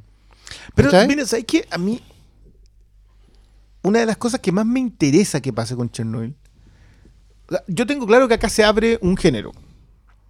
Y, de- y que es el género de docudrama. Docudrama, sí. ¿Está sí, ahí? sí. y, y- y elevarlo a la categoría. A, a lo que al final esta cuestión pesa también porque HBO le debe haber puesto el cheque Sí, no, cuan- no después del pitch. No fue una serie barata. La firmaron en Lituania, la firmaron en Ucrania, algunas partes. Entonces, los tipos fueron para más o menos tener los mismos la Villa edificios. Portales. Claro, la Villa Portales. Uy, terrible Chernobyl ahora.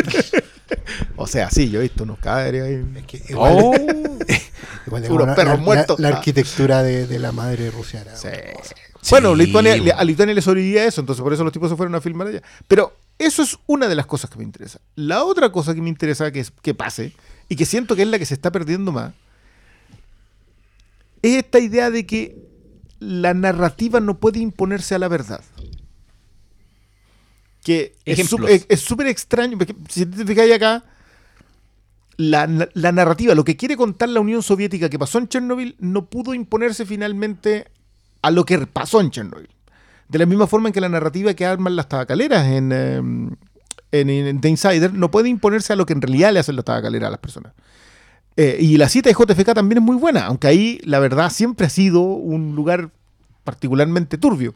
Es que generalmente en esas esferas la verdad es turbia. Claro. Y es más raro no conocer. Es, es más, es más, es más común recurrente claro, no es más común no saberlo. Pero esta idea de que en algún momento nos dejó de importar lo que es cierto, porque, la, porque no se acomoda, lo que es cierto no se acomoda a nuestras narrativas. Que creo, yo creo que lo hacen.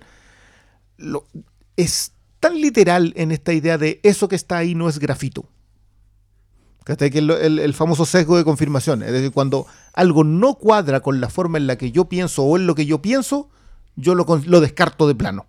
O el problema que tenían, ¿por qué explotó? Si lo estaban, no, puede podía explotar, No podía explotar. No podía explotar. Entonces, como algo que tú consideras que es imposible, ocurre, eh, para ti no pasó. Y esa cuestión es, eh, es particularmente brutal cuando tú analizas que esas personas eran de alguna manera o científicos o técnicos científicos. O sea, eran, eran personas que trabajaban en un lugar en donde debían saber qué es lo que podría haber pasado. Por eso también es, es yo encuentro genial la secuencia del juicio. Porque te explican literalmente con peras y manzanas, o sea, con, con palitos rojos y palitos azules. Te explican Con cómo qué carteles. pasó, ¿cachai? Con carteles. Sheldon es una clase. con banderas. Más encima que, oye, ah, qué bueno que Jared Harris por fin. Por fin llegamos al, hacia- al momento de apreciación de Jared Harris. Oye, qué onda. Porque te- te- acá estamos hablando de un tipo que saca tu personaje, lo hace tirar una de las frases más duras de todo Chernobyl, que la- al Pero tú no lo apreciabas. No, yo sí lo apreciaba, pero, pero qué bueno que ¿Desde toda la gente. Desde Mad Men. Desde Mad Men. Sí, po. Sí, pues No yo, por ejemplo, yo no. No yo vato. yo no, vato, desde Perdida en el espacio, cuando hace del viejo Will Robinson. El único personaje que salva en esa película. Pero, pero no por eso voy a Yo güey. tengo una más vieja. ¿Cuál? En Happiness de Todd Solondz. Uh, Era el taxista ruso pero anda por ahí de tiempo. Oh. que se jotea a la, a la chiquilla. No, yo, yo voy a decir que lo, una va a estar es que esté ahí dando vuelta. pero Cuando lo puse en, en Marquesina, digamos, fue en The Crown. En The Crown es el, Ah. es el rey el rey tartamudo, digamos. El papá de la reina Isabel. Tiene como, aparecen tres o cuatro capítulos y es demoledor. Y después me pongo a ver de terror y ahí está el capitán del. Ah, pero no has visto Mad Men. No, yo no he visto Mad Men, pero Es que mira, Mad, punto. Mad Men de partida se manda un tremendo personaje. Pero es un personaje cuyo destino, No digáis nada. no puedo contarlo, pero su destino incluía que la siguiente temporada él no podía aparecer.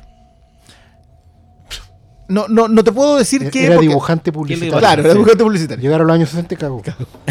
que de hecho sí le pasa a un personaje. Eh, pero en la siguiente temporada él no iba a aparecer. Para. Si él anunciaba que venía en otra serie, la gente sabía que su personaje terminaba su carrera en esa temporada. No le dijo ni a la gente lo que le iba a pasar en el último capítulo de esa temporada. Ni siquiera su agente. Su agente lo llama, así cuando dieron Mad Men, lo llama al día. ¿Pero qué onda? ¿Cómo no seguí? No, no sigo. No vaya a tener pega el próximo semestre. No, no importa. Ese es Jared Harris. Yo, yo hasta le- ahora yo no, no tengo idea por qué su personaje más al personaje que más cariño le tiene es al de Fringe. No me pregunté Ah. por qué. Su personaje era un era cualquier cosa. weón. Sí, es verdad.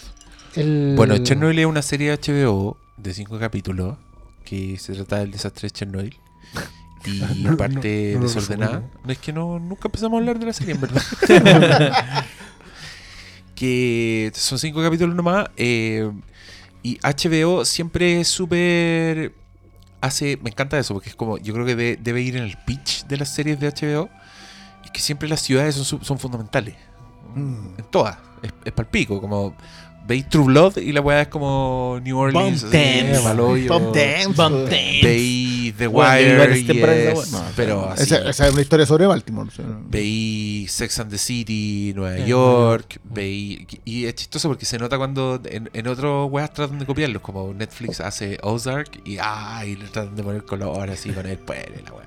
Pero a HBO le sale bien, y acá con Chernobyl le sale de pico, es como... Pripyat. Pripyat. Una wea, una wea que, que a mí me afectó es que son muy efectivos en, como decían ustedes, en explicar la radiación y en ver los efectos de la radiación. O sea, para mí la Y radiación... de formas era- sutiles, yo creo. Para mí la radiación que era, lo como más el- importante. era como el cuco. Mm. Era Sí, una weá pues, así no- tangi- intangible que no sé realmente lo que hace. Pero acá te lo explican y básicamente las cagadas son como unas pirañas microscópicas, weón. Son unos en nanotecnología destructiva ¿Y sé a nivel Ni atómico. siquiera cuando te lo muestran. Por ejemplo, está ese ejemplo de la gente que está como en el puente. Y después como, no, murió toda la gente. es, pues, son cosas Sí, muy... pero, pero eso No, lo ves en el primer pero hay- episodio. Pero hay, hay imágenes, o sea, yo encontré palpico la weá de los helicópteros. Y cuando seguía un helicóptero y el culeado se mete como en el, en el haste, en el, en el hoyo en el cielo. Sí, aquí tenía el yo- cielo, no, yo lo miré, ahí- tenía ahí el hoyo en el tenía. cielo. Y el helicóptero se deshace, weón, y la cagada como que se cae despedazada. Sí, de hecho cae como saco papa. Y ahí yo dije, conche tu madre, weón. Considerando que los helicópteros tienen ahí un 10.000 sistema para no caer así. Pero está ¿Cachai? eso. Es Y que esta después weá es como hechicería, es como hacer Pero un está eso negro, y también está lo anterior cuando van con el camión y le dicen, no me acuerdo cómo, cuánto era el límite para medir la radiación. Es como 2000, ponle tú. Es que Vamos dependía del aparato. Entra, te devolví y dice, ya yo voy como que el jefe de la, de la cuadrilla. Y va, vuelve y después te muestran como el- la típica weá limpiando con el agua. Cuando están Y para limpiando mí los eso también camiones. es súper terrorífico en contraste a cuando te muestran en el... De lleno el, el- Es que- esa nube culia negra. Es que la apertura es súper buena porque en el fondo está el tema de la guagua en el puente de la muerte. Pues ah, hay una pareja y mira, ellos andan con una guagua. ¿Cachai? Y van, al- y van con la guagua al puente porque chucha, se cae una guagua a las 10 de la noche. la porque son rusos. Y después hay una No toma súper rápida, una no toma súper rápida en el, en el hospital donde están todos con la cara colorada, digamos, y bueno, tratando de sacar la guagua aquí. Llévatela acá, llévatela acá. Listo. Te quedó súper claro que todos los del puente pasaron a, a mejor vida. ¿Cachai? Tiene esa, esa sutileza contra el, el- el efecto evidente de un guante derritiéndose literalmente por radiación. ¿Cachai? Tiene, tiene un paralelo súper bueno, en, creo que en el episodio 3, cuando, eh, cuando el, el, ah, el papá de Tarzán le pregunta a Jared Harris. Papá. ¡La vuelta! Estaba buscando la vuelta Pero sé de quién estaba hablando. me encanta esa weá. Pero, Cuando, cuando el- descarga padre, cuando cuando, está descarga al Skarsgård, padre, es- le pregunta, bueno, ¿qué le va a pasar a nuestro muchacho? Y Jared Harris hace la gran ¿dónde está el piloto? Y le empieza a decir, bueno, primero se van a sentir mal, después van a Sí. tener pústulas, después van a tener bueno, y al final lo Se que van a sentir bien lo y que ahí se se van a sentir bien y después se vienen a la continuidad. Y en cinco minutos después vais viéndolo, igual que en dónde está el piloto, Claro. vais viendo los efectos en el ha bombero. reducido una masa, una, una masa gelatinosa. Maloliente y gelatinosa. Tal cual. Oh, Entonces, tiene esa pero- sutileza que, donde vais conectando al espectador con, con Bueno, la emocionalidad sin Sutileza, llevarle la mano. Sutileza. Sutileza con martillo no son. Sí, Sí, pero es que, es que después, por ejemplo, tienen más que son mucho más evidentes, como decirte, anda a dispararle al perrito y. Pero que- no, es que ahí, no, fue- es que ahí se fueron a la sutil, mierda, o sea, bueno, ahí se fueron a la mierda. Pero es que mira, por ejemplo, yo no es que te conceda el punto, yo creo que no lo había visto porque a mí en realidad no me producía, no sentía que estaba siendo cruel, pero pero el problema es que lo comparáis con otros dos puntos que también pasan en ese episodio, en los cuales este, este pierde mucho, ni hablar de Insider. Pero pero agarráis, pero me pasa que el contraste es con la escena de los buzos. Los buzos se meten Sí. ahí al sacrificio. Ellos saben que se van a morir. Se meten a hacer una pega imposible, suicida completamente. En busca del Babadook, weón. No Un sé qué weón. Es como. Y en dirección, esa, esa secuencia, no identificas a ningún personaje. No. Son No, anónimos. son anónimos los tres. No. sabes por qué se están cayendo o si se están derritiendo. No, no sabéis nada. Todo es. Y en ese y ahí y empieza a sonar la música del reactor. Porque es como que el reactor Sí, agarró un violín y, y lo empezó a tocar. y, y te lo termina. y No, vos pesadilla. quedáis así como, Sí, pero loco. Sin saber nada de Tienes nadie. que esperar hasta el capítulo es 5 que no para tenéis saber qué es que no tenéis para qué. No, po. po. No tenéis pa' pero qué. no, Y yo creo que eso se aplicaba a toda la historia. Podéis hacer todo sin. sí. O sea, De hecho- esa weá te hubiera ido así a un extremo que yo creo que eh, lo hace Greengrass en United 93. Ahí el weón Ah, te muestra. Hace una weá Sí. así, weón, no, no pone ni música en esa weá, ¿cachai? Así, ¡pum! No, si tienen música, tienen un pum, pum, pum, pum constante. Pero, pero es una weá como sin intervención, sin, no necesitáis. No necesitáis personajes que, que hagan, que te lleven de la mano, ¿cachai? Como acá yo sí sentí que metía el personaje de la de la Emily Emily Watson. Emily Watson A mí no me gustó tanto. Pero Es que son personajes Yo encuentro que es utilitario, sí. Es utilitario. No es que ella Era- actúe mal, digamos. No, pero, no, pero el personaje es no, ella está muy bien, pero si era un personaje que pasaba información, era como un, Claro, Pepe Grillo, Por ejemplo, un- ella es la que dice faro que de la guagua vivió cuatro días. Claro, pero Ese- es la conciencia. No, pues y es la que estaba justo en la que conectaba con todas las líneas, con la embarazada. Sí, con- Es Era- que el gran problema de que ella fuera un resumen de como, qué sé yo, eran como 35 científicos que ayudaron a Legasov en el proceso. Sí. A- que a veces eran oposición a lo que a él se le ocurría, a veces eran los que le daban información. veces- Entonces, cuando tú haces eso, ese personaje que tiene- es, es como la Luis Lane en Man of Steel, está en todos lados y no sabes cómo llegó. Sí. Entonces, es Usó la, la fuerza de velocidad. El, no, y, te- y- y ahí también ponte tú, esa eh, fue otra weá que me gustó mucho, que, que sí eran sutiles, ¿cachai? Tenía que ver con las actuaciones, con el drama, era ponte tú la, la relación de de Jared Harris con el papá de Tarzán.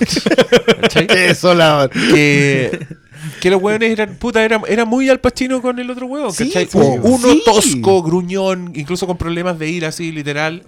Y el otro weón más centrado, más persona. Y, y, Y más roto puta, también. El momento de Insider, cuando los weones tiran una talla y se relajan, es como las dos horas de película y tú igual respiras ahí un poco Cuando, como cuando por fin grabaron. Cuando por fin Cuando graban, por fin claro, grabaron después. salen a tomar. Pero es que esa weá, puta que Es Michael Mann, porque weá, po, después de toda la tensión, vamos, graba, se saca la weá y te vaya a, a silencio, digamos, solo suena la música.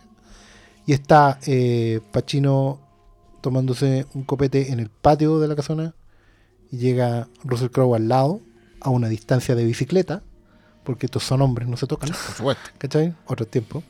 Y, Y de- se de miran quien le y sonríen por primera vez y tú entendís que hay una conexión entre esos hombres que basta con, con esa weá. No hay ni un abrazo, ni un toqueteo, ni, ni una palabra, ni una frase para el bronce. Y eso después obviamente se vuelve a romper y vuelve a reconstruirse y vuelve a romper, vuelve a reconstruirse. Qué maestro. Yo, yo creo que en, en The Insider la cantidad de secuencias para mostrarte. Porque mira, Chernobyl parte matándote a tu héroe. O sea, te lo presenta y te lo mata. Te dice, te lo presenta, te tira una frase. Loco, esa, esa está esculpida con el mismo martillo que sacáis de la bandera de la Unión Soviética. Con ese mismo lo escribieron. Que es. En las historias a nadie le interesan los héroes. Les interesa a quién echarle la culpa. A nadie le interesa Wingard. A nadie le interesa Legasov. Te interesa que los culpables son los comunistas y te interesa que los culpables son los tacaleras. Te interesan los monstruos. El héroe no importa. El héroe, el héroe cae ahí y da lo mismo. Pero como este otro lo hace, lo hace salir y lo mata, entonces tú sabes que siempre va a ser la historia de cómo llega a tomar esa decisión, pero no te muestra cómo se rompe. Michael Mann te muestra cómo se rompe y por qué. Yo, mi, escena favorita de la filmografía de Michael Mann es la alucinación cuando ve a las niñas y toma la decisión de seguir vivo. ¿sabes?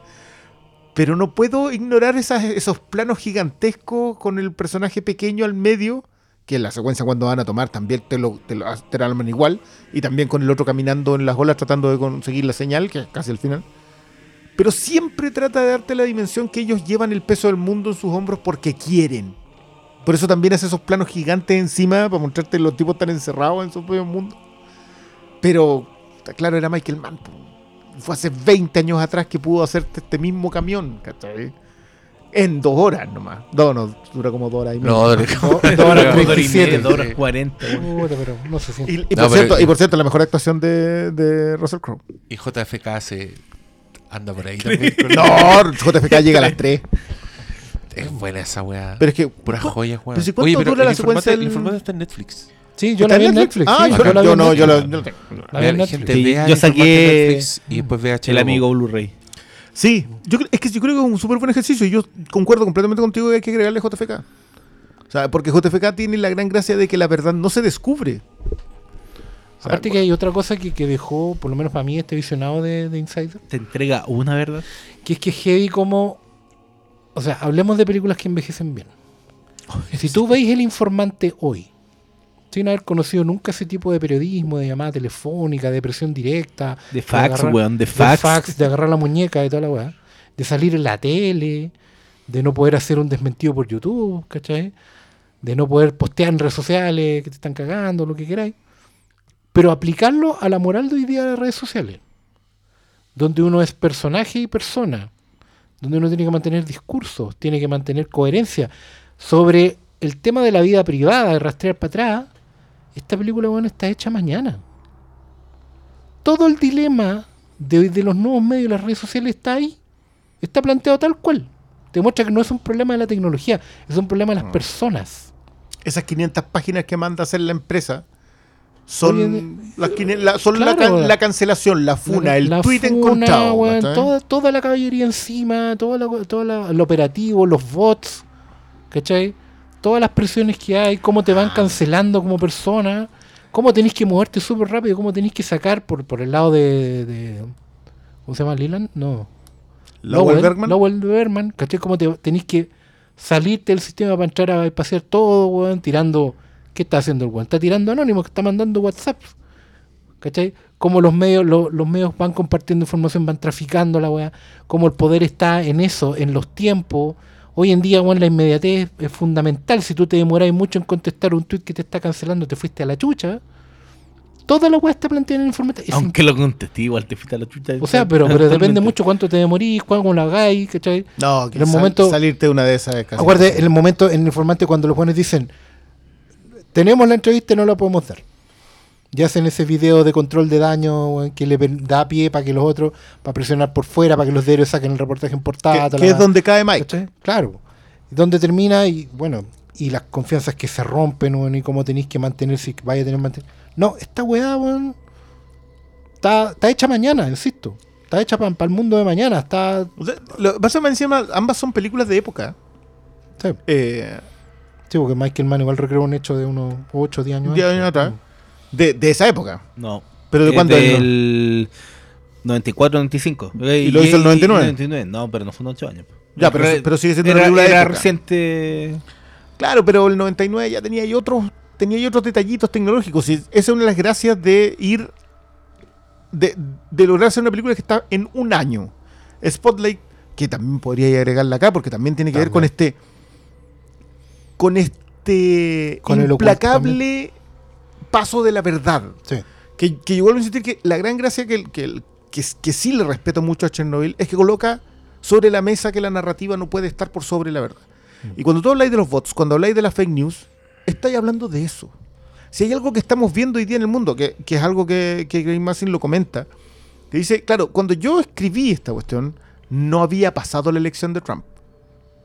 Que incluye que no había pasado el Brexit, Sí. que no habían pasado, no había pasado Bolsonaro, ¿cachai? No había Bolsonaro, pasado un montón de cuestiones que hoy día se deben al- a las narrativas. Si una de las. Acá hay, acá hay un, un tema que probablemente también se lo podía aplicar a lo que le pasó a la Unión Soviética. A la Unión Soviética se le cae la narrativa y la verdad la aplasta. Los gringos todavía se han salvado de eso, digamos, porque su narrativa sigue preservando porque lograron tener consumidores más que ciudadanos y por lo tanto sigue adelante nomás y da lo mismo el que está en la Casa Blanca porque no nomás. Pero se demostró que da lo mismo. da lo mismo. No... Es que, y que también tiene que ver con los colapsos. Si tú te fijas, colapsa la ideología detrás de la Unión Soviética en esta en la, en la caída de la narrativa. E- y cayó la Unión Soviética. Nadie la rescató. No había nadie que fuera capaz de rescatarlo. Pasa la, la crisis subprime, que puede ser una de las caídas del capitalismo. Pero sale el poder político a rescatarlo. ¿cachai? Hay, hay un compromiso ahí que, que- que es distinto. Eh, igual lo, lo de Macay, por ejemplo, independiente de su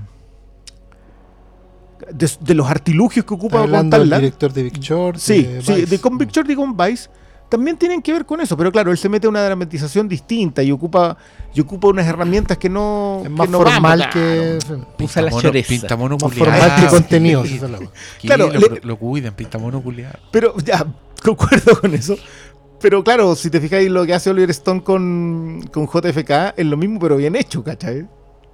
Lávate la boca. no es lo mismo.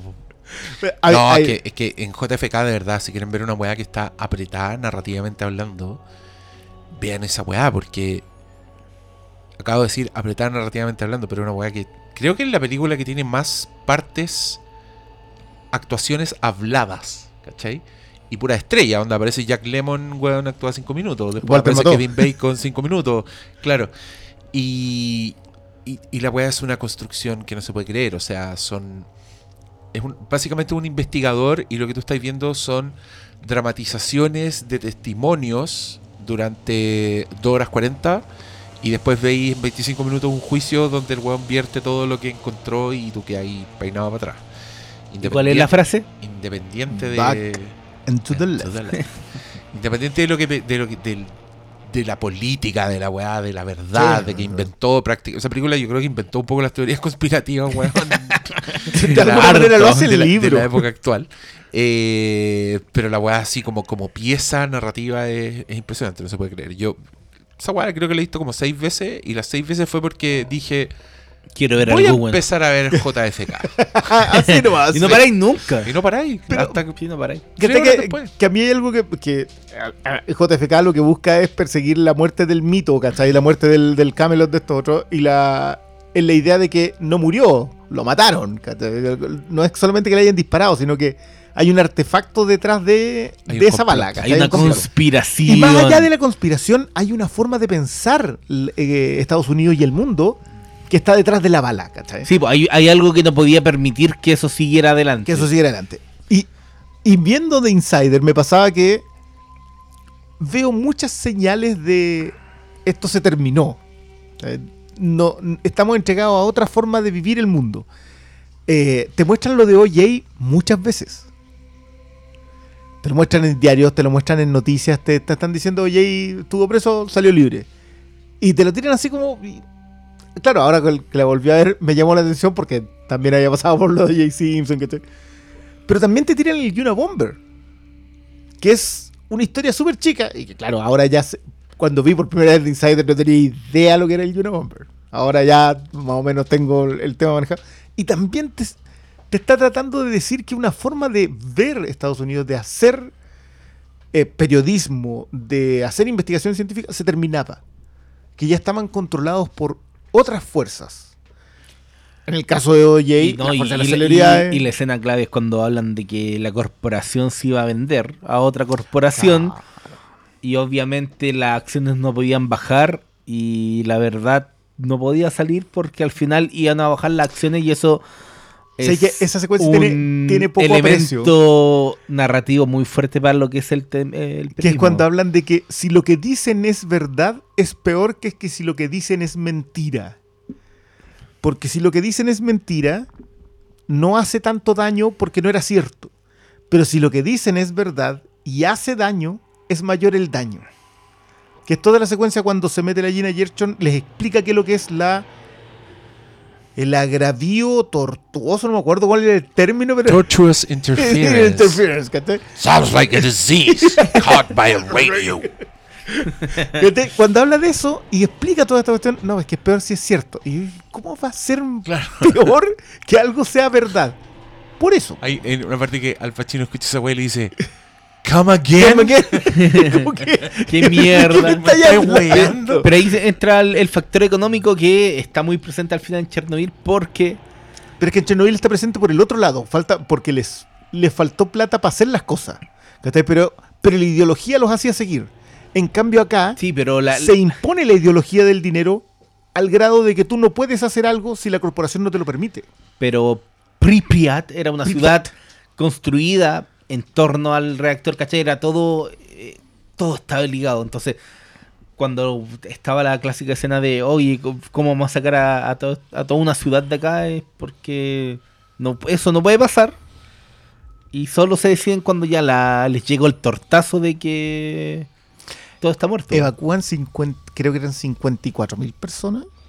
Como en mil buses. Todos los buses de Kiev los llevan a la cuestión y se lo y se Y, y la, la secuencia que hay, como con toda la gente con una maleta, incluido el viejo que se manda el manso discurso Sí, sobre Stalin en el primero, sobre Lenin. Len, ¿Cómo se llama esta planta? Ahí está Ahí la está. medalla. Que Vladimir Elecha, only enough. Ah, bueno, igual, igual eché menos que esta weá no tuviera doblaje ruso. Ya, mira, ya se viene la versión rusa en donde van a hablar Donde lo el que culpable fue un realmente oso. pasó. El culpable fue un oso.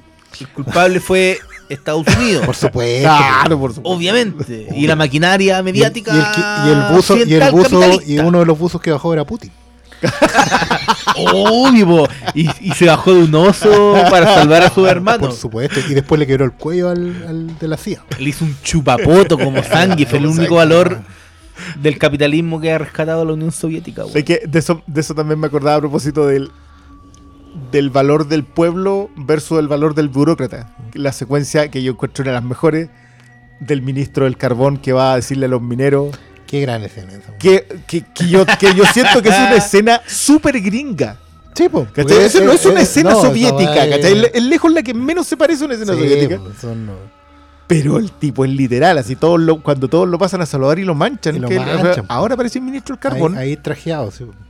Y, y tiene que ver con cómo se, se había quebrado. La Unión Soviética estaba quebrada ya en ese momento. No es una cuestión de, no era una cuestión de que le faltaran las lucas o que le explotara un reactor, ¿cachai? No, todos tenían, pero todos tenían súper claro que era cuestión de tiempo. O sea, Claro. la, la bomba ya había estallado, digamos, y era weá de. Todos sabían lo que era mentira y lo que era verdad. Sí, pues se- se- el que el burócrata aparato. termina convirtiéndose en jerarca y es cuando nacen Sí, los jerarcas que se acaba la Unión Soviética. y en el fondo te vas dando cuenta que, claro, en Moscú todo funciona porque es el centro.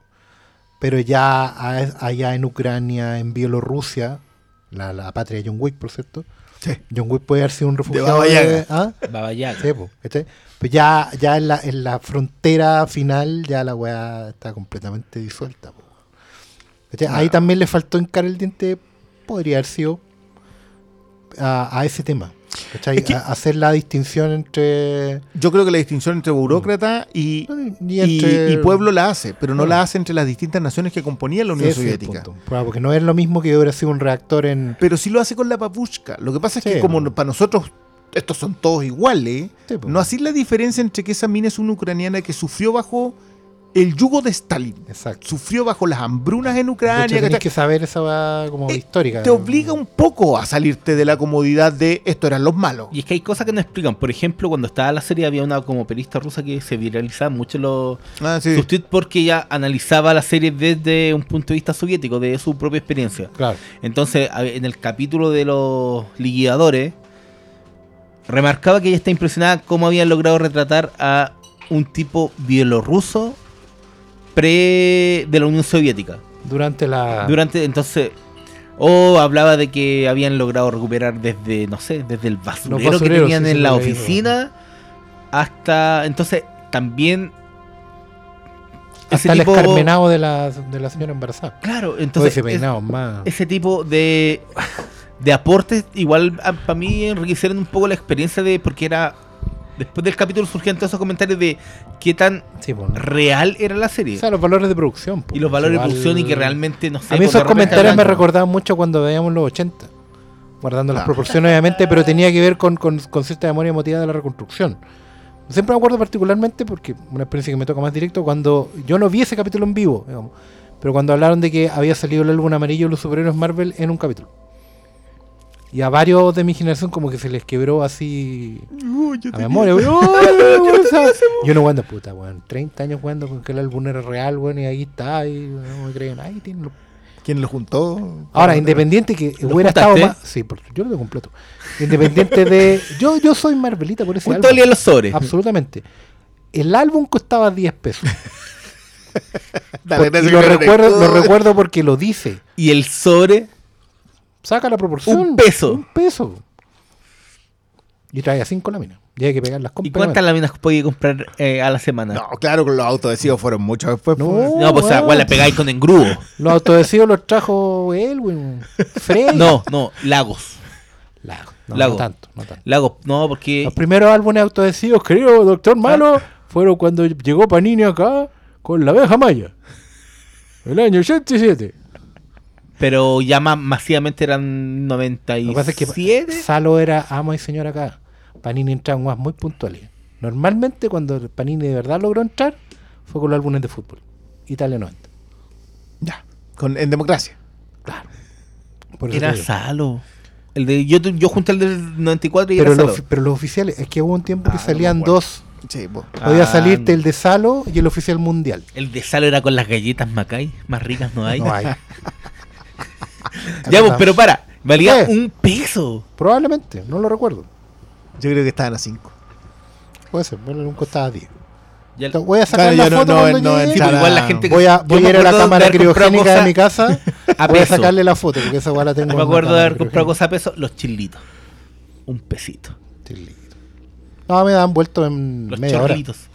Vuelta en media hora. o en Alca. Sí, en Alco en media hora, sí. O en Ambrosoli. Cuando no tenían moneda las tías, del, del kiosco tenían que darte en. No, Ambrosoli era más caro. El media hora era muy barato. Porque se lo compraban en bolsa y ahí venían como mil, po. Sí, po. O sea, por, por eso te lo dan en... Ya, googleen, sabor Coca-Cola. hora. Ya, ya, mucha historia, venden. mucho Chernobyl, mucha contextualización del año 86. Está sonando la alarma que están guateando con la conversación, cabros. En realidad, o sea, uno- una alarma de. Es una alarma de. O te metís debajo del pupitre o arranca, weón. A todo esto me, me gustó mucho también el, el link ñoño taladro de eh, volver a ver esta iconografía posatómica de, de la, la máscara, del, del escafandra. No, cuática. como, en, como en el, por ejemplo, el Eternauta de. Que la, la secuencia de los liquidadores, decís tú. Por supuesto. Sí. Yo la secuencia de los No. liquidadores creo que, la, ese, sí, ese es un gran problema ese episodio.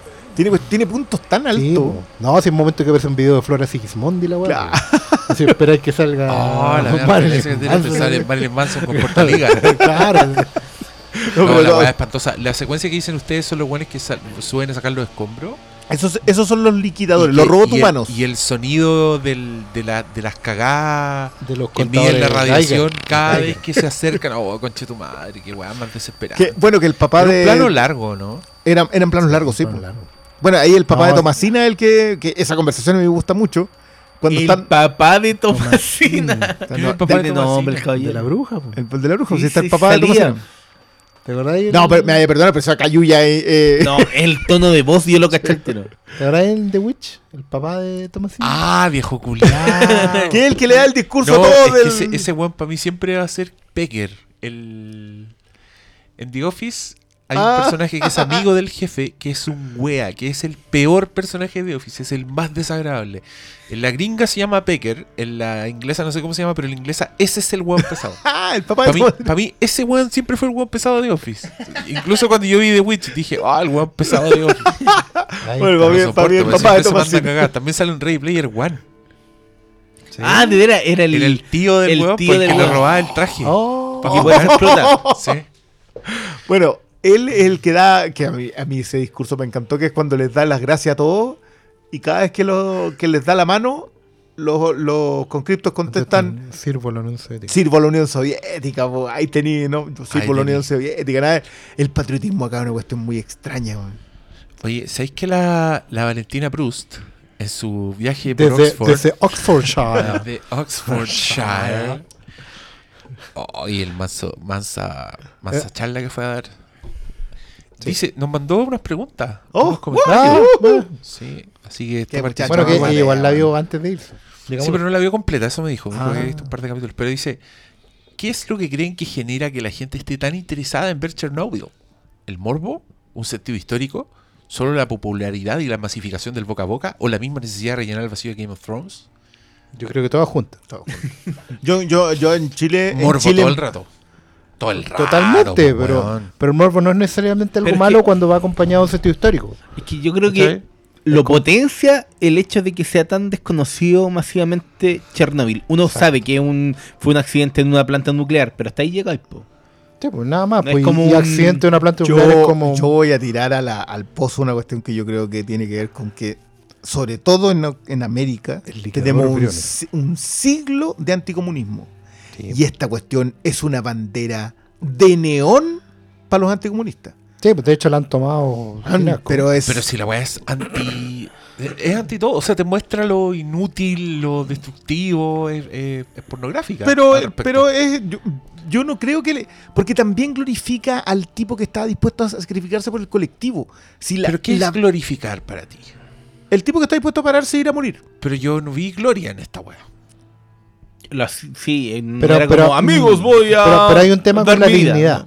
Por ejemplo, el de los mineros. Los mineros saben que están haciendo una weá que, Incluso en que les va pelota. a pasar la cuenta. Pero ellos tienen una dignidad que, que va por encima de cualquier sistema. O sea, Ellos no, lo- no lo hacen porque van a ganar algo, básicamente lo hacen porque tiene que hacerse.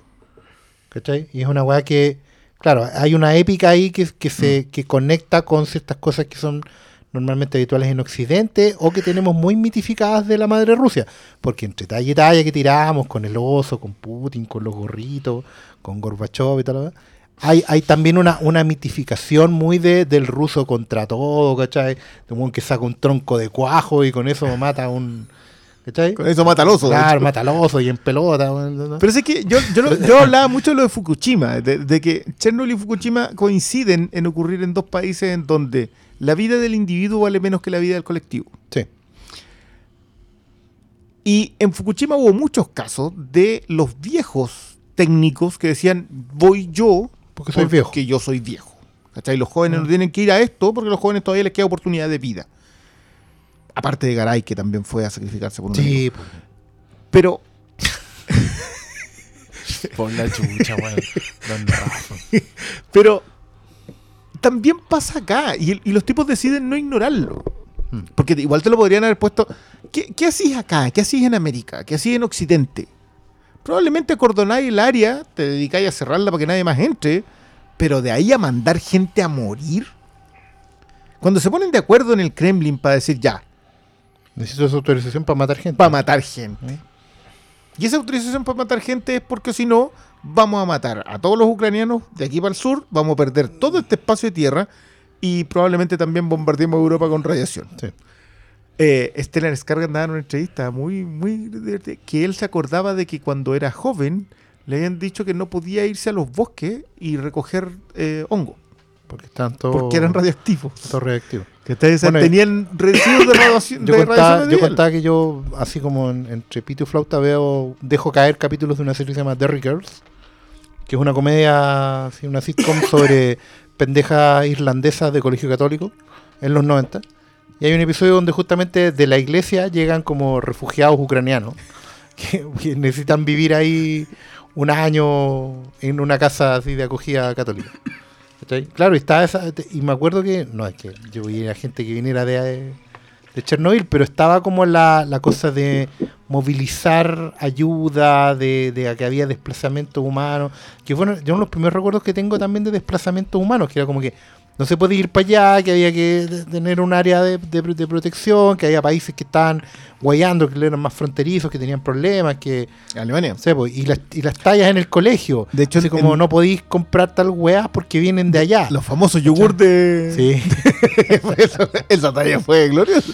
Pero, pero, ¿cachai que, por ejemplo, en Dark sale una referencia también? No, sabes que no, no podemos andar caminando por los bosques, hay que quedarse en la casa porque está la radiación de Chernobyl. Para ellos fue mucho más presente. Nosotros, Sí, ah, que se, Se nos olvida esa weá que. Alemania y todo están al lado. Suecia, la No, Escandinavia no. entera, están al lado. Son ahí mismo, weón. No es como que el Rusia es una weá que está en otro planeta. Bueno, en el caso de Pripyat lo que hicieron fue la evacuaron, sellaron a toda la gente y construyeron otra ciudad. Sí, pues si no. Para que se fuera esa misma. Muchos otros se mandaron a cambiar. eh, hay, hay harta muerte igual relacionada, pero bueno, no encontraron nada mejor de esto. Hay que ya hay que hacer otra ciudad. Listo, se acabó. Que yo no sé con qué también, porque los tipos se gastaron lo que no había. Mira, dicen, no, están tirando, no queda más plomo. ¿Qué, qué- qué es lo que les faltaba? Boro y plomo que Boro se y, habían are- gastado todo. Boro y arena era lo primero que tiraban, que era para controlar la, la reacción en cadena, pero después subía la temperatura del, Y dejó la cagada. del núcleo. Sí, que bueno, era una Pero, solución. ¿te acordáis en la lista de Schindler? Cuando encuentran a los judíos al final y dicen, ¿veis lo que hay allá? Ahí hay un pueblo. Igual es como esa, esa misma idea, siento yo que... Sí, pero ese era el simbolismo de. de- Sí, de obvio, Israel, obvio, pero- obvio que era un simbolismo, pero también... Sí, Tiene acá- que ver acá, con eso. acá me gustan esas cosas que no te cuentan porque siento que, que, que podrían haber ido mucho más. Si rato. vienes de Ucrania radioactiva, ¿te van a querer en otros lados? Es- lo otro, la, la gente radioactiva punto. es gente radioactiva. El hombre radioactivo. Es una. es- Cuidado, que- hombre quedáis, Cuidado, con- hombre radioactivo. quedáis contaminados con eso. ¿Cachai que lo de los liquidadores los 90 segundos eran toda la radiación que podíais recibir en tu vida? Por eso tenían que estar 90 segundos solamente arriba. Claro, sí. es buena esa, esa- esos datos como de a pie. Dicen, Pero la radiación es igual a la de una radiografía. No, eso está equivocado. Hay un tema con el decimal. Este hombre acaba de tomar 4 millones de radiografías en su mano. Como, eso es lo que le. Una weá así. Le, Oye, qué miedo ir a sacarse radiografía ahora, weón. Pero yo me acuerdo de esa weá que era muy heavy porque tú- tú veías cuando chico sacaste una radiografía y veías que el loco se colocaba una placa, igual que la Sí, gente se colocan acá, plomo. una placa de plomo sobre una Y weá salen de goma. apretando cachetes. Claro, y como se súper, no mire la luz y la weá. Y, Y yo, voy, voy- y yo, yo estoy aquí. estoy entrando al reactor y no me nada. weón. Eh, esa, esa es una. Ustedes no sé si cacharon que a propósito del, de Chernobyl salieron muchas historias de otros lugares en que pasaron accidentes medianamente similares. Hay uno de México que es. Que de hecho, los comentarios en esto es el resumen del valemadrismo, del me vale madre, del valemadrismo de México. Y era la historia de unos tipos que compraron un, un escáner, estos grandotes, del ta, ta, ta, ta, ta, ese ¿Ya? radioactivo. O sea, dice, tiene componente radioactivo. Lo compraron para un hospital, pero no había técnicos que supieran ocuparlo. Así que lo guardaron en una bodega. Hasta que nos faltó el que dijo, oye, esta cuestión me lo voy a llevar para casa y la voy a vender. Y se la llevó y vendió por partes. Lo desarmó. Lo desarmó y dejó expuesto el núcleo radiactivo de esa cuestión y con y, y se lo llevaron a una chatarrería, que era una cuestión que hacía después de esto mm, eh, fierro corrugado para las construcciones. Loco, tenían 4.000 eh, viviendas construidas con ese material radioactivo.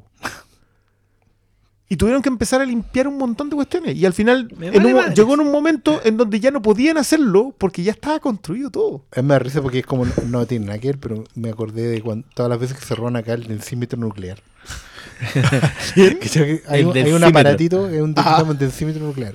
Y se lo roban como año por medio. El buen debería tener una cuenta de Twitter, así como, ¿se robaron el densímetro nuclear? No. Sí. Días sin robarse el decímetro nuclear. Sí, ese que siempre al final lo dejan como en medio de la calle. Sí, porque se lo roban. porque se lo roban y no sirve. no sirve para nada, pues.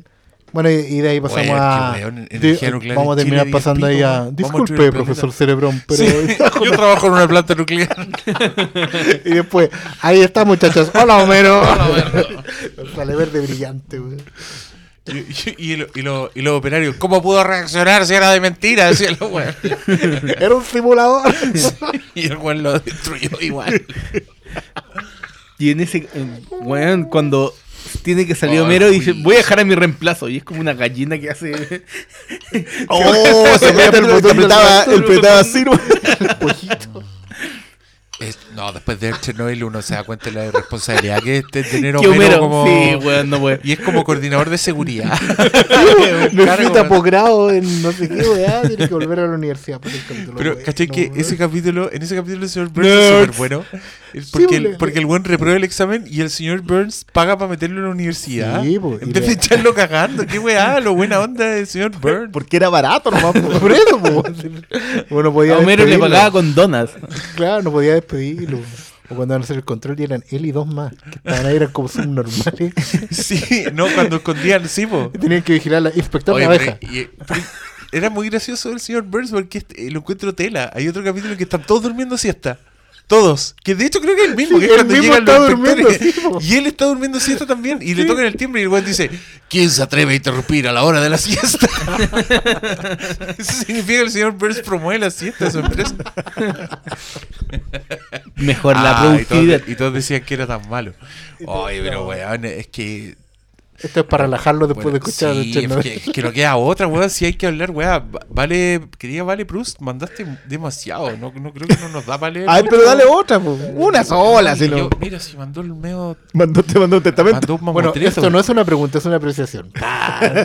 una No, ponencia. Mandó una lectura para Austin. Ah, esto, esto es importante. Había gente que decía, bueno, ella dice, ¿cuál es el sentido que le ven a que se emite una serie como una serie como Chernobyl hoy, contexto 2019, en el sentido que quieran tomarlo, en el sentido que queramos tomarlo? ¿Y cuál es la huella que puede dejar? Ya sea en cuanto al mensaje de la historia como su marca en la producción de series. Y después agrega una última, que otra tragedia de este tipo sería un buen material para armar una miniserie con HBO. A ver, es que ahora, el contexto ahora, mucha gente dice que es por como el calentamiento global, que es un reflejo de lo que está pasando, que las autoridades están siendo igual de ciegas. O sea, yo creo que Negando la, lo que la pasa. serie deja como un mensaje hacia allá. No es que lo digan de forma explícita.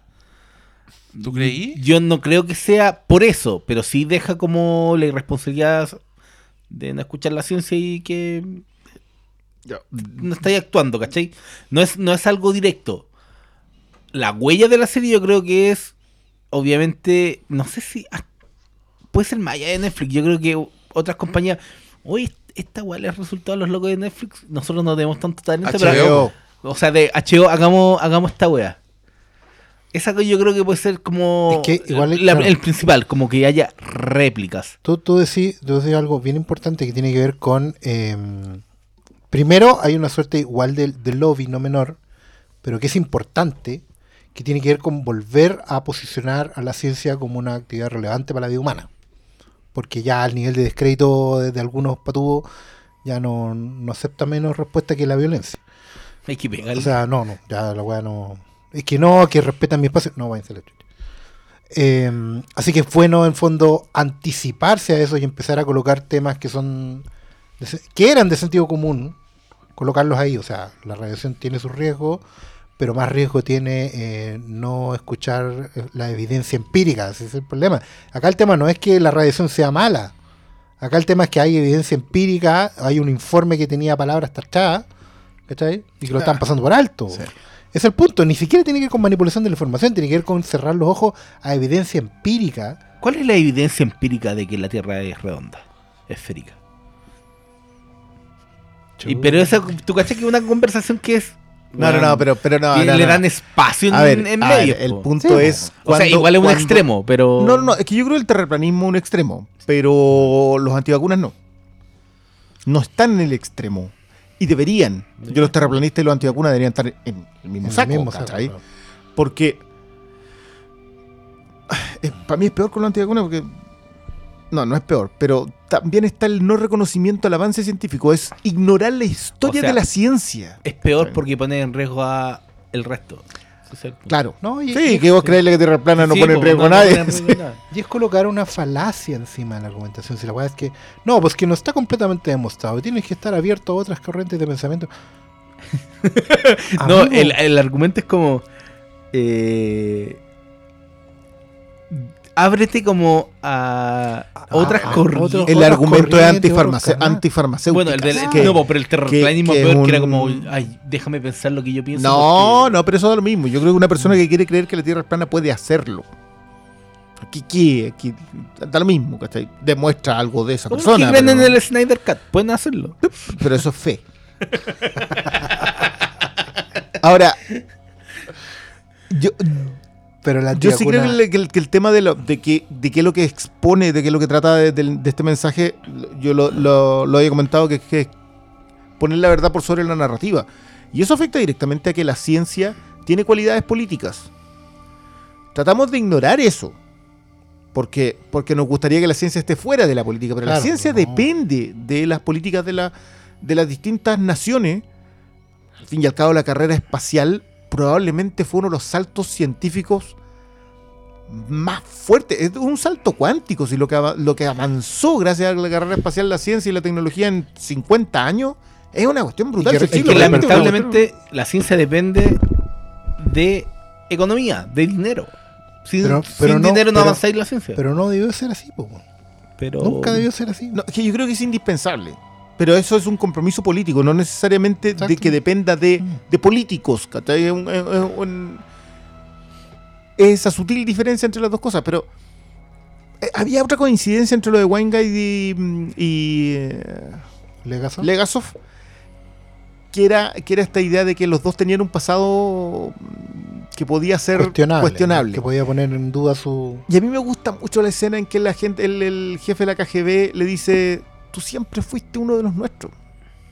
Y que te demuestra que Legasov no era un santo, ¿cachai? No era un No. héroe como lo concebimos en, eh, en Occidente, tal vez. Claro, que, que en, que en el informante es mucho más claro en esa conversación telefónica que tienen con Al Pacino, digamos, Ah, cuando dice, la del ¿qué, colegio". qué es lo que importa? ¿Que yo diga la verdad o que yo sea creíble?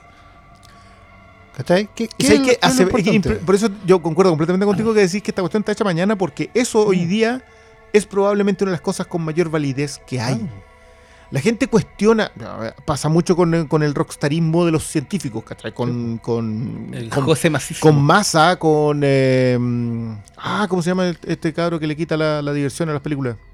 Neil deGrasse. Neil deGrasse Tyson. Pasa cuando, cuando los científicos se vuelven estrellas de rock, eh, en el sentido de que son tipos que dictan charla y son masivos, y son, y son odiositos. Sí, claro. Rara vez son la pura simpatía, ¿cachai? Te tiran cuestiones súper desagradables a la mesa. Eh, empieza a surgir cuestionamiento a la persona, como si cuestionar a la persona cuestionara la ciencia. Exacto. Empiezan eso, estas falacias argumentativas sobre que quién lo dijo, Es como decir no que, qué es lo que dijo. era como decir que el Chino Río era malo para el tenis porque era pesado. Son, son una, Por hay una weá que es una evidencia científica y otra weá que no tiene nada que ver. Claro, porque en, en el caso del, de- del Chino Ríos todos nos habíamos acercado al deporte por el deporte y por quien lo exhibía. Hay, hay distintos... No, lo, que, lo que pasó es que con... ahí está el ideal del deportista que va más allá del talento de deportista. Esperan que un futbolista sea un ejemplo para los niños a que el weón sea borracho Es que- es como sea. porque, ¿cachai? es que ese tema- chocan, chocan al final igual tema esas final concepciones. es que una cosa el es weón puede ser muy bueno, pero siempre Sí. se le va a exigir más. pero, la, ¿cachai? pero la exigencia es una- un aspecto moral que es exigible a todas las personas, Mm. pero el, pero el hecho duro es siempre aparte de eso. Oh, obvio, bueno es bueno o malo para la pelota. El bueno es, es bueno o malo para el tenis. El bueno está probando tesis sí o no. Es como. ¿has visto Eh, ese video que en el que está como Alexis Sánchez conversando con cabros chicos?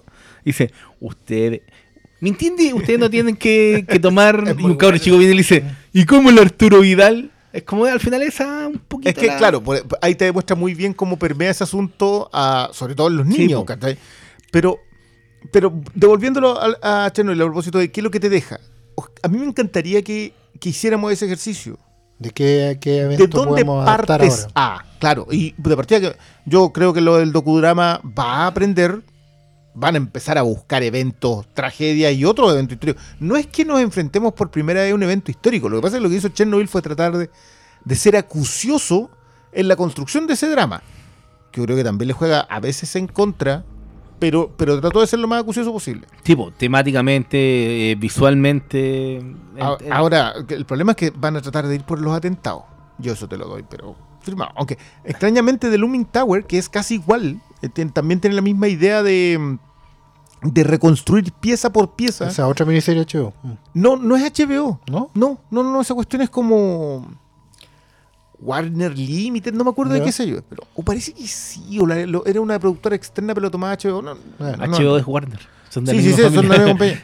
Pero, pero Looming Tower era la reconstrucción de los personajes que eran los la poca comunicación entre ellos permitió el que se infiltraran los terroristas para las dos torres, para las tor- las torres gemelas. Y es súper buena. El, el, el profeta, ¿cómo se llama este? Ahmad, no sé cuánto diablo, se manda el manso papel. Pero. Y Pero el Peter que- Sarsgaard también. Pero yo creo que más que igual son cosas que de una u otra forma se han ficcionalizado. Yo creo que ellos van a buscar más como lo que se desconoce, ¿cachai?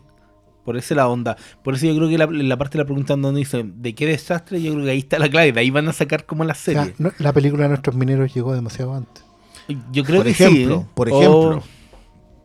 Claro, pero es que- porque además tiene el ahora, ahora la- exótico. sí, pero de partida ahora la hacen en inglés y no le importa un comino que nadie Claro. hable con acento ruso. Que esa cuestión, yo reconozco que a mí esa cuestión no me desagrada en lo más mínimo. Esa, esa idea que todos tienen que hablar. No, que mira, que ¿sabéis funciona solamente con Mira. Transilvania. ¿Sabéis dónde lo hacen bien? En una película del cancelado Brian Singer. Que parten hablando en alemán. No, la de no, Tom no, Cruise. no, yo le pego a este. ¿Por qué no? ¿No, Te no así o me estoy equivocando? No, eso, eso, es, eso lo hacen en Valkyria, pero eso es una copia de la Casa de Octubre Rojo. Te pego, güey. ¿En serio? Sí, claro que sí. Por lo No del- es que no la veo hace como Los 15 buenos, los buenos están hablando en, en ruso, la cámara se acerca como a sus bocas Ya, pero Y- está de en Neill. y Valkyria. empiezan a hablar de, de- en inglés En- y se aleja, se aleja y la ahí y ahí tú decís, ah, están Ah, hablando bien. ruso todo el rato. No, La vi, pero no me acuerdo. La vendiste ahí. Es que a lo mejor la veo doblada. Ah, sí, pues yo la vi en TN. ¿Te gusta Mac- doblado? No, sé que no la vi. Esa no, nunca la tuve en lo- igual lo veía en tele. Sí, lo vi en que- tele. ¿Te gusta doblado, doctor? A veces. a ver. Muy bien, me gusta esa. Nada, se ha acabado la fragilidad de malo. ¿no? Está bien. Oye, ya, pero la- nadie dijo que desastre. eh, es que yo creo que es verdad, yo creo que los Ahí- atentados dan, dan para esa weá, pero no se me ocurren otros. Porque en verdad a mí Chernobyl me mostró que el desastre de Chernobyl es la peor weá que ha pasado en la historia. Es que Igual, lo de Katrina puede ser te sirve también para...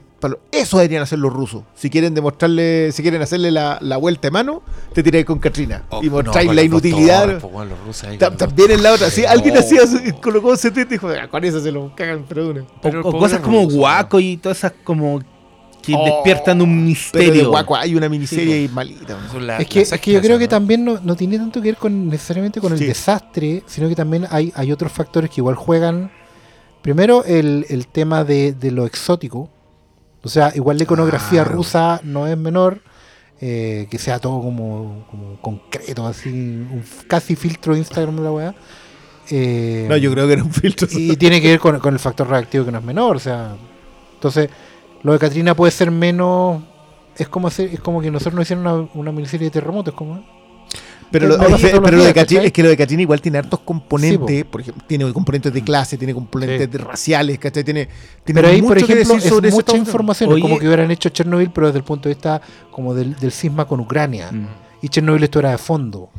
¿Cachai? Acá Chernobyl tiene un extraño equilibrio que probablemente no se pueda repetir en muchos otros eh, dramas, que tiene que mezcla un factor eh, exótico de cultura que no conocemos con un gore declarado, con una historia de escala humana. Es complicado encontrar, No, encuentro sí, yo, porque no, no. los atentados igual tienen claros buenos y malos, ¿cachai? Eh, por así decirlo. O, o desastres naturales como, como... Desastres naturales derechamente tienen el factor que es...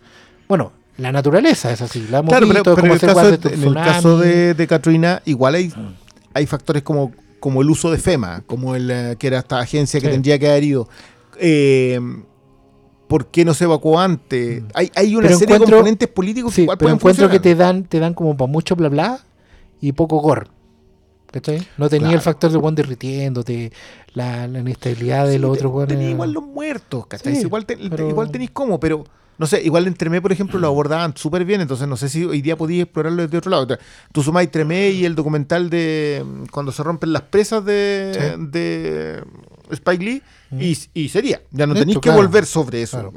Y además que igual, igual en Chernobyl hay, hay un factor que, si bien no encuentro no está full explotado, igual funciona súper bien, que es el personaje de Legasov como héroe anónimo. Que la, la historia abra con él, como digamos, cómo llegó a eso, y en el fondo acá hay todo el viaje, medio entre- entrecortado, pero al final es el viaje de él, ¿cachai? Dentro de todo este fenómeno, igual ayuda a mantener un hilo. Vais, vais empatizando con alguien, navegáis con él, entendí su destino trágico, toda la. Claro, que tendría que ficcionalizarlo a lo mejor en otro evento. No, tenéis que buscar también, pero es que claro, Tenéis que eh, encontrarte eh, con esa el- historia humana. que Es te- es súper complejo porque es una historia súper grande. Sí. Eso es súper grande como historia. Es súper grande el heroísmo, pero también es de alguien que no necesariamente era un héroe. Que es lo que digo justamente como me conectaste tú, Michael Mann, en un artículo de una revista sobre un weón que haya declarado contra la tabacalera. No hay que olvidarse esa weá que el Insider nace de un artículo, weón. Ni siquiera es una crónica larga, no, un no, no, libro, claro. weón. Es un Para artículo que el Michael loco Mann, leyó, claro. sí, po, que leyó en una revista y yo, mira este weón. Y pum, le saca la foto, weón. Y le saca una película de dos horas y media. No, y te saca un camión. sí. Qué Yo lo- lo- grande, lo- Michael Mann. Sí, es que es, ¿sabéis que es tremendo porque más encima si lo colocáis, que es la gran gracia de compararla con Chernobyl, el tipo ya había dicho casi todos los tópicos de Chernobyl, lo había expuesto en otra cultura. Eh, y, con, y con un pulso y sacándole el jugo a una gente que... Yo, yo de verdad yo no creo que Russell Crowe vuelva a mandarse una de esas. Porque Weingat de Los gestos con los lentes esos gestos súper chicos, que te- la, la idea que se reconoce, sabéis que yo pierdo el control y me molesto mucho con la gente que trata de manipularme y esa cuestión me hace... Y le pasa, dos veces, Y, ¿cachai? y cómo transmite la paranoia en puras miradas. Cuando va caminando por la calle, y de repente ve un weón, pum, y te transmite la paranoia sin decir nada, sin un- ni O la propia desconexión con la esposa, yo creo que esa weá es, Cómo se destruye todo. es, es- es como Oye, el terremoto oye, que les da en esa relación. Esa esposa, weón. Pero esas son, las son las esposas de Michael La Mann, tú no le das la esposa- cuenta de Esposas cacho. Esposa cacho. Ah, claro, la otra era la de los intocables. Y en JFK también. JFK también. Sí, pues la Sissy SpaceX.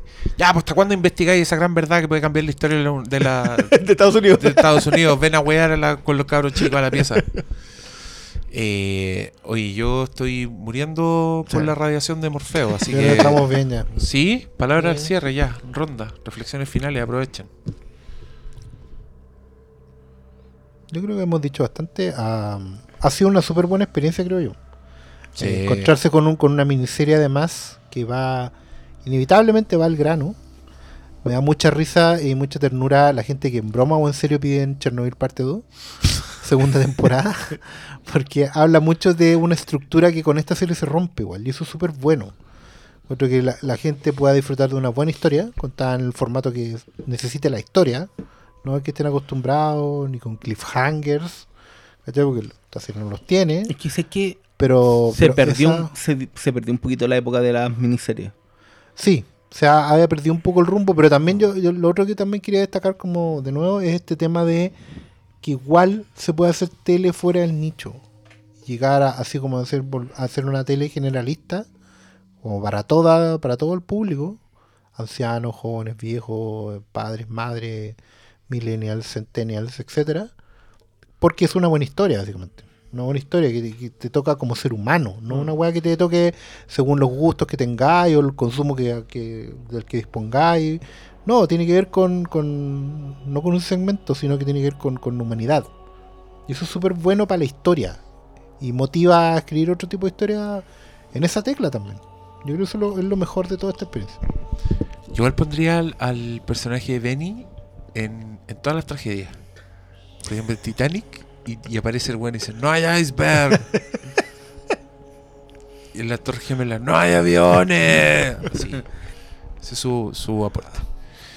Eh, estoy no, hablando no, weá, no. así que... No, no, no, yo, yo cierro con, con lo que dice Oscar. A mí también me parece, eh, es una lección súper extraña de tratar de eh, hacer la tesis, de comprobar la tesis de que la narrativa no debiera imponerse a la verdad con una historia. La historia acá es, es una muy buena historia. El tipo hace su trabajo para, para recopilar todos los datos sobre esa historia. Pero más allá de eso, igual la cuenta bien.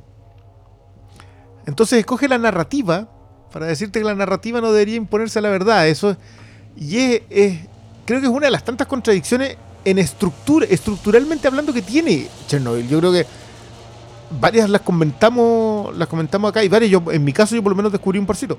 Pero me gusta que esa dicotomía exista, esa idea de que la verdad igual es un es una es un commodity al final en, en la lucha del poder por preservarse.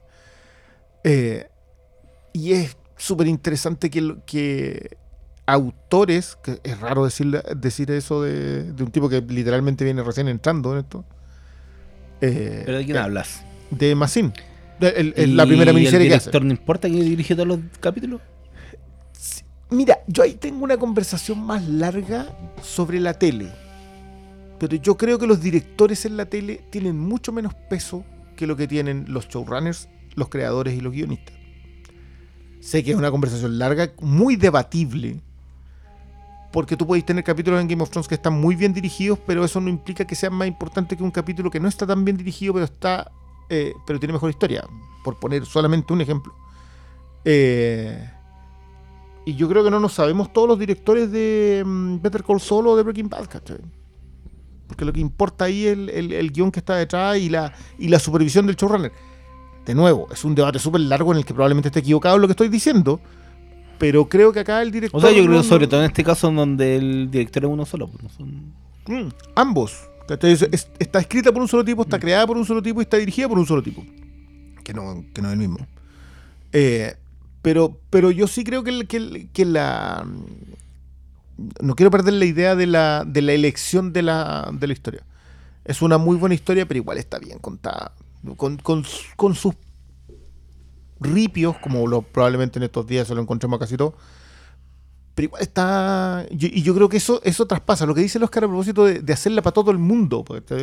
Porque, todos en algún punto le van a encontrar algo. Pero es que, ¿sabes qué? ahí yo siento que los que le está tirando un palo que no está. No está declarando con fuerza.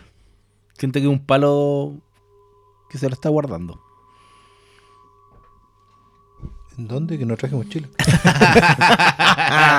Pero No, como no, que habláis no. como que actualmente No, no, no, no, no, no tengo un palo en mente, de verdad. Ah, no, es básicamente un tema Porque a con- mí me está sonando que está hablando de como Stranger Things, ese tipo de fenómeno. Es que es verdad, no sé son si series de yo, nicho. yo- yo no sé si no pero lo ve creo como que, más gente. Creo que el valor tiene que ver con justamente. eh, me, me llamó la atención que fuera como tan, tan bestsellers del domingo, tan general. Es que- Ya no se hace, Iglesia. Yo- mira, yo, yo más que eso, creo que es un anhelo también, más que una, un análisis. Eh, creo que también en descubrir esos héroes. No, no es. Este, esta idea de los héroes importan. Hoy día nos importan menos que, la, que el monstruo. Es súper cierto. Y aparte que también llevamos una década. eh, Estos héroes no pertenecen a. Winegat no pertenece a la máquina. La combate. ¿cachai?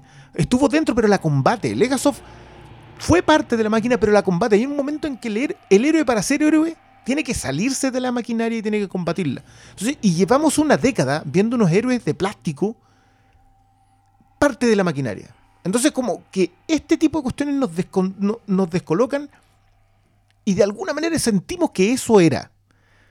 Eh, yo- vi el paralelo entre Weinberg y, Legasoft justamente por eso, porque eran tipos que los podría la máquina, se salían y le pegaban un cornetazo. Entonces, me parece, yo en mi caso lo disfruto mucho, no sé el resto. Ya. Chao nomás. Buenas noches.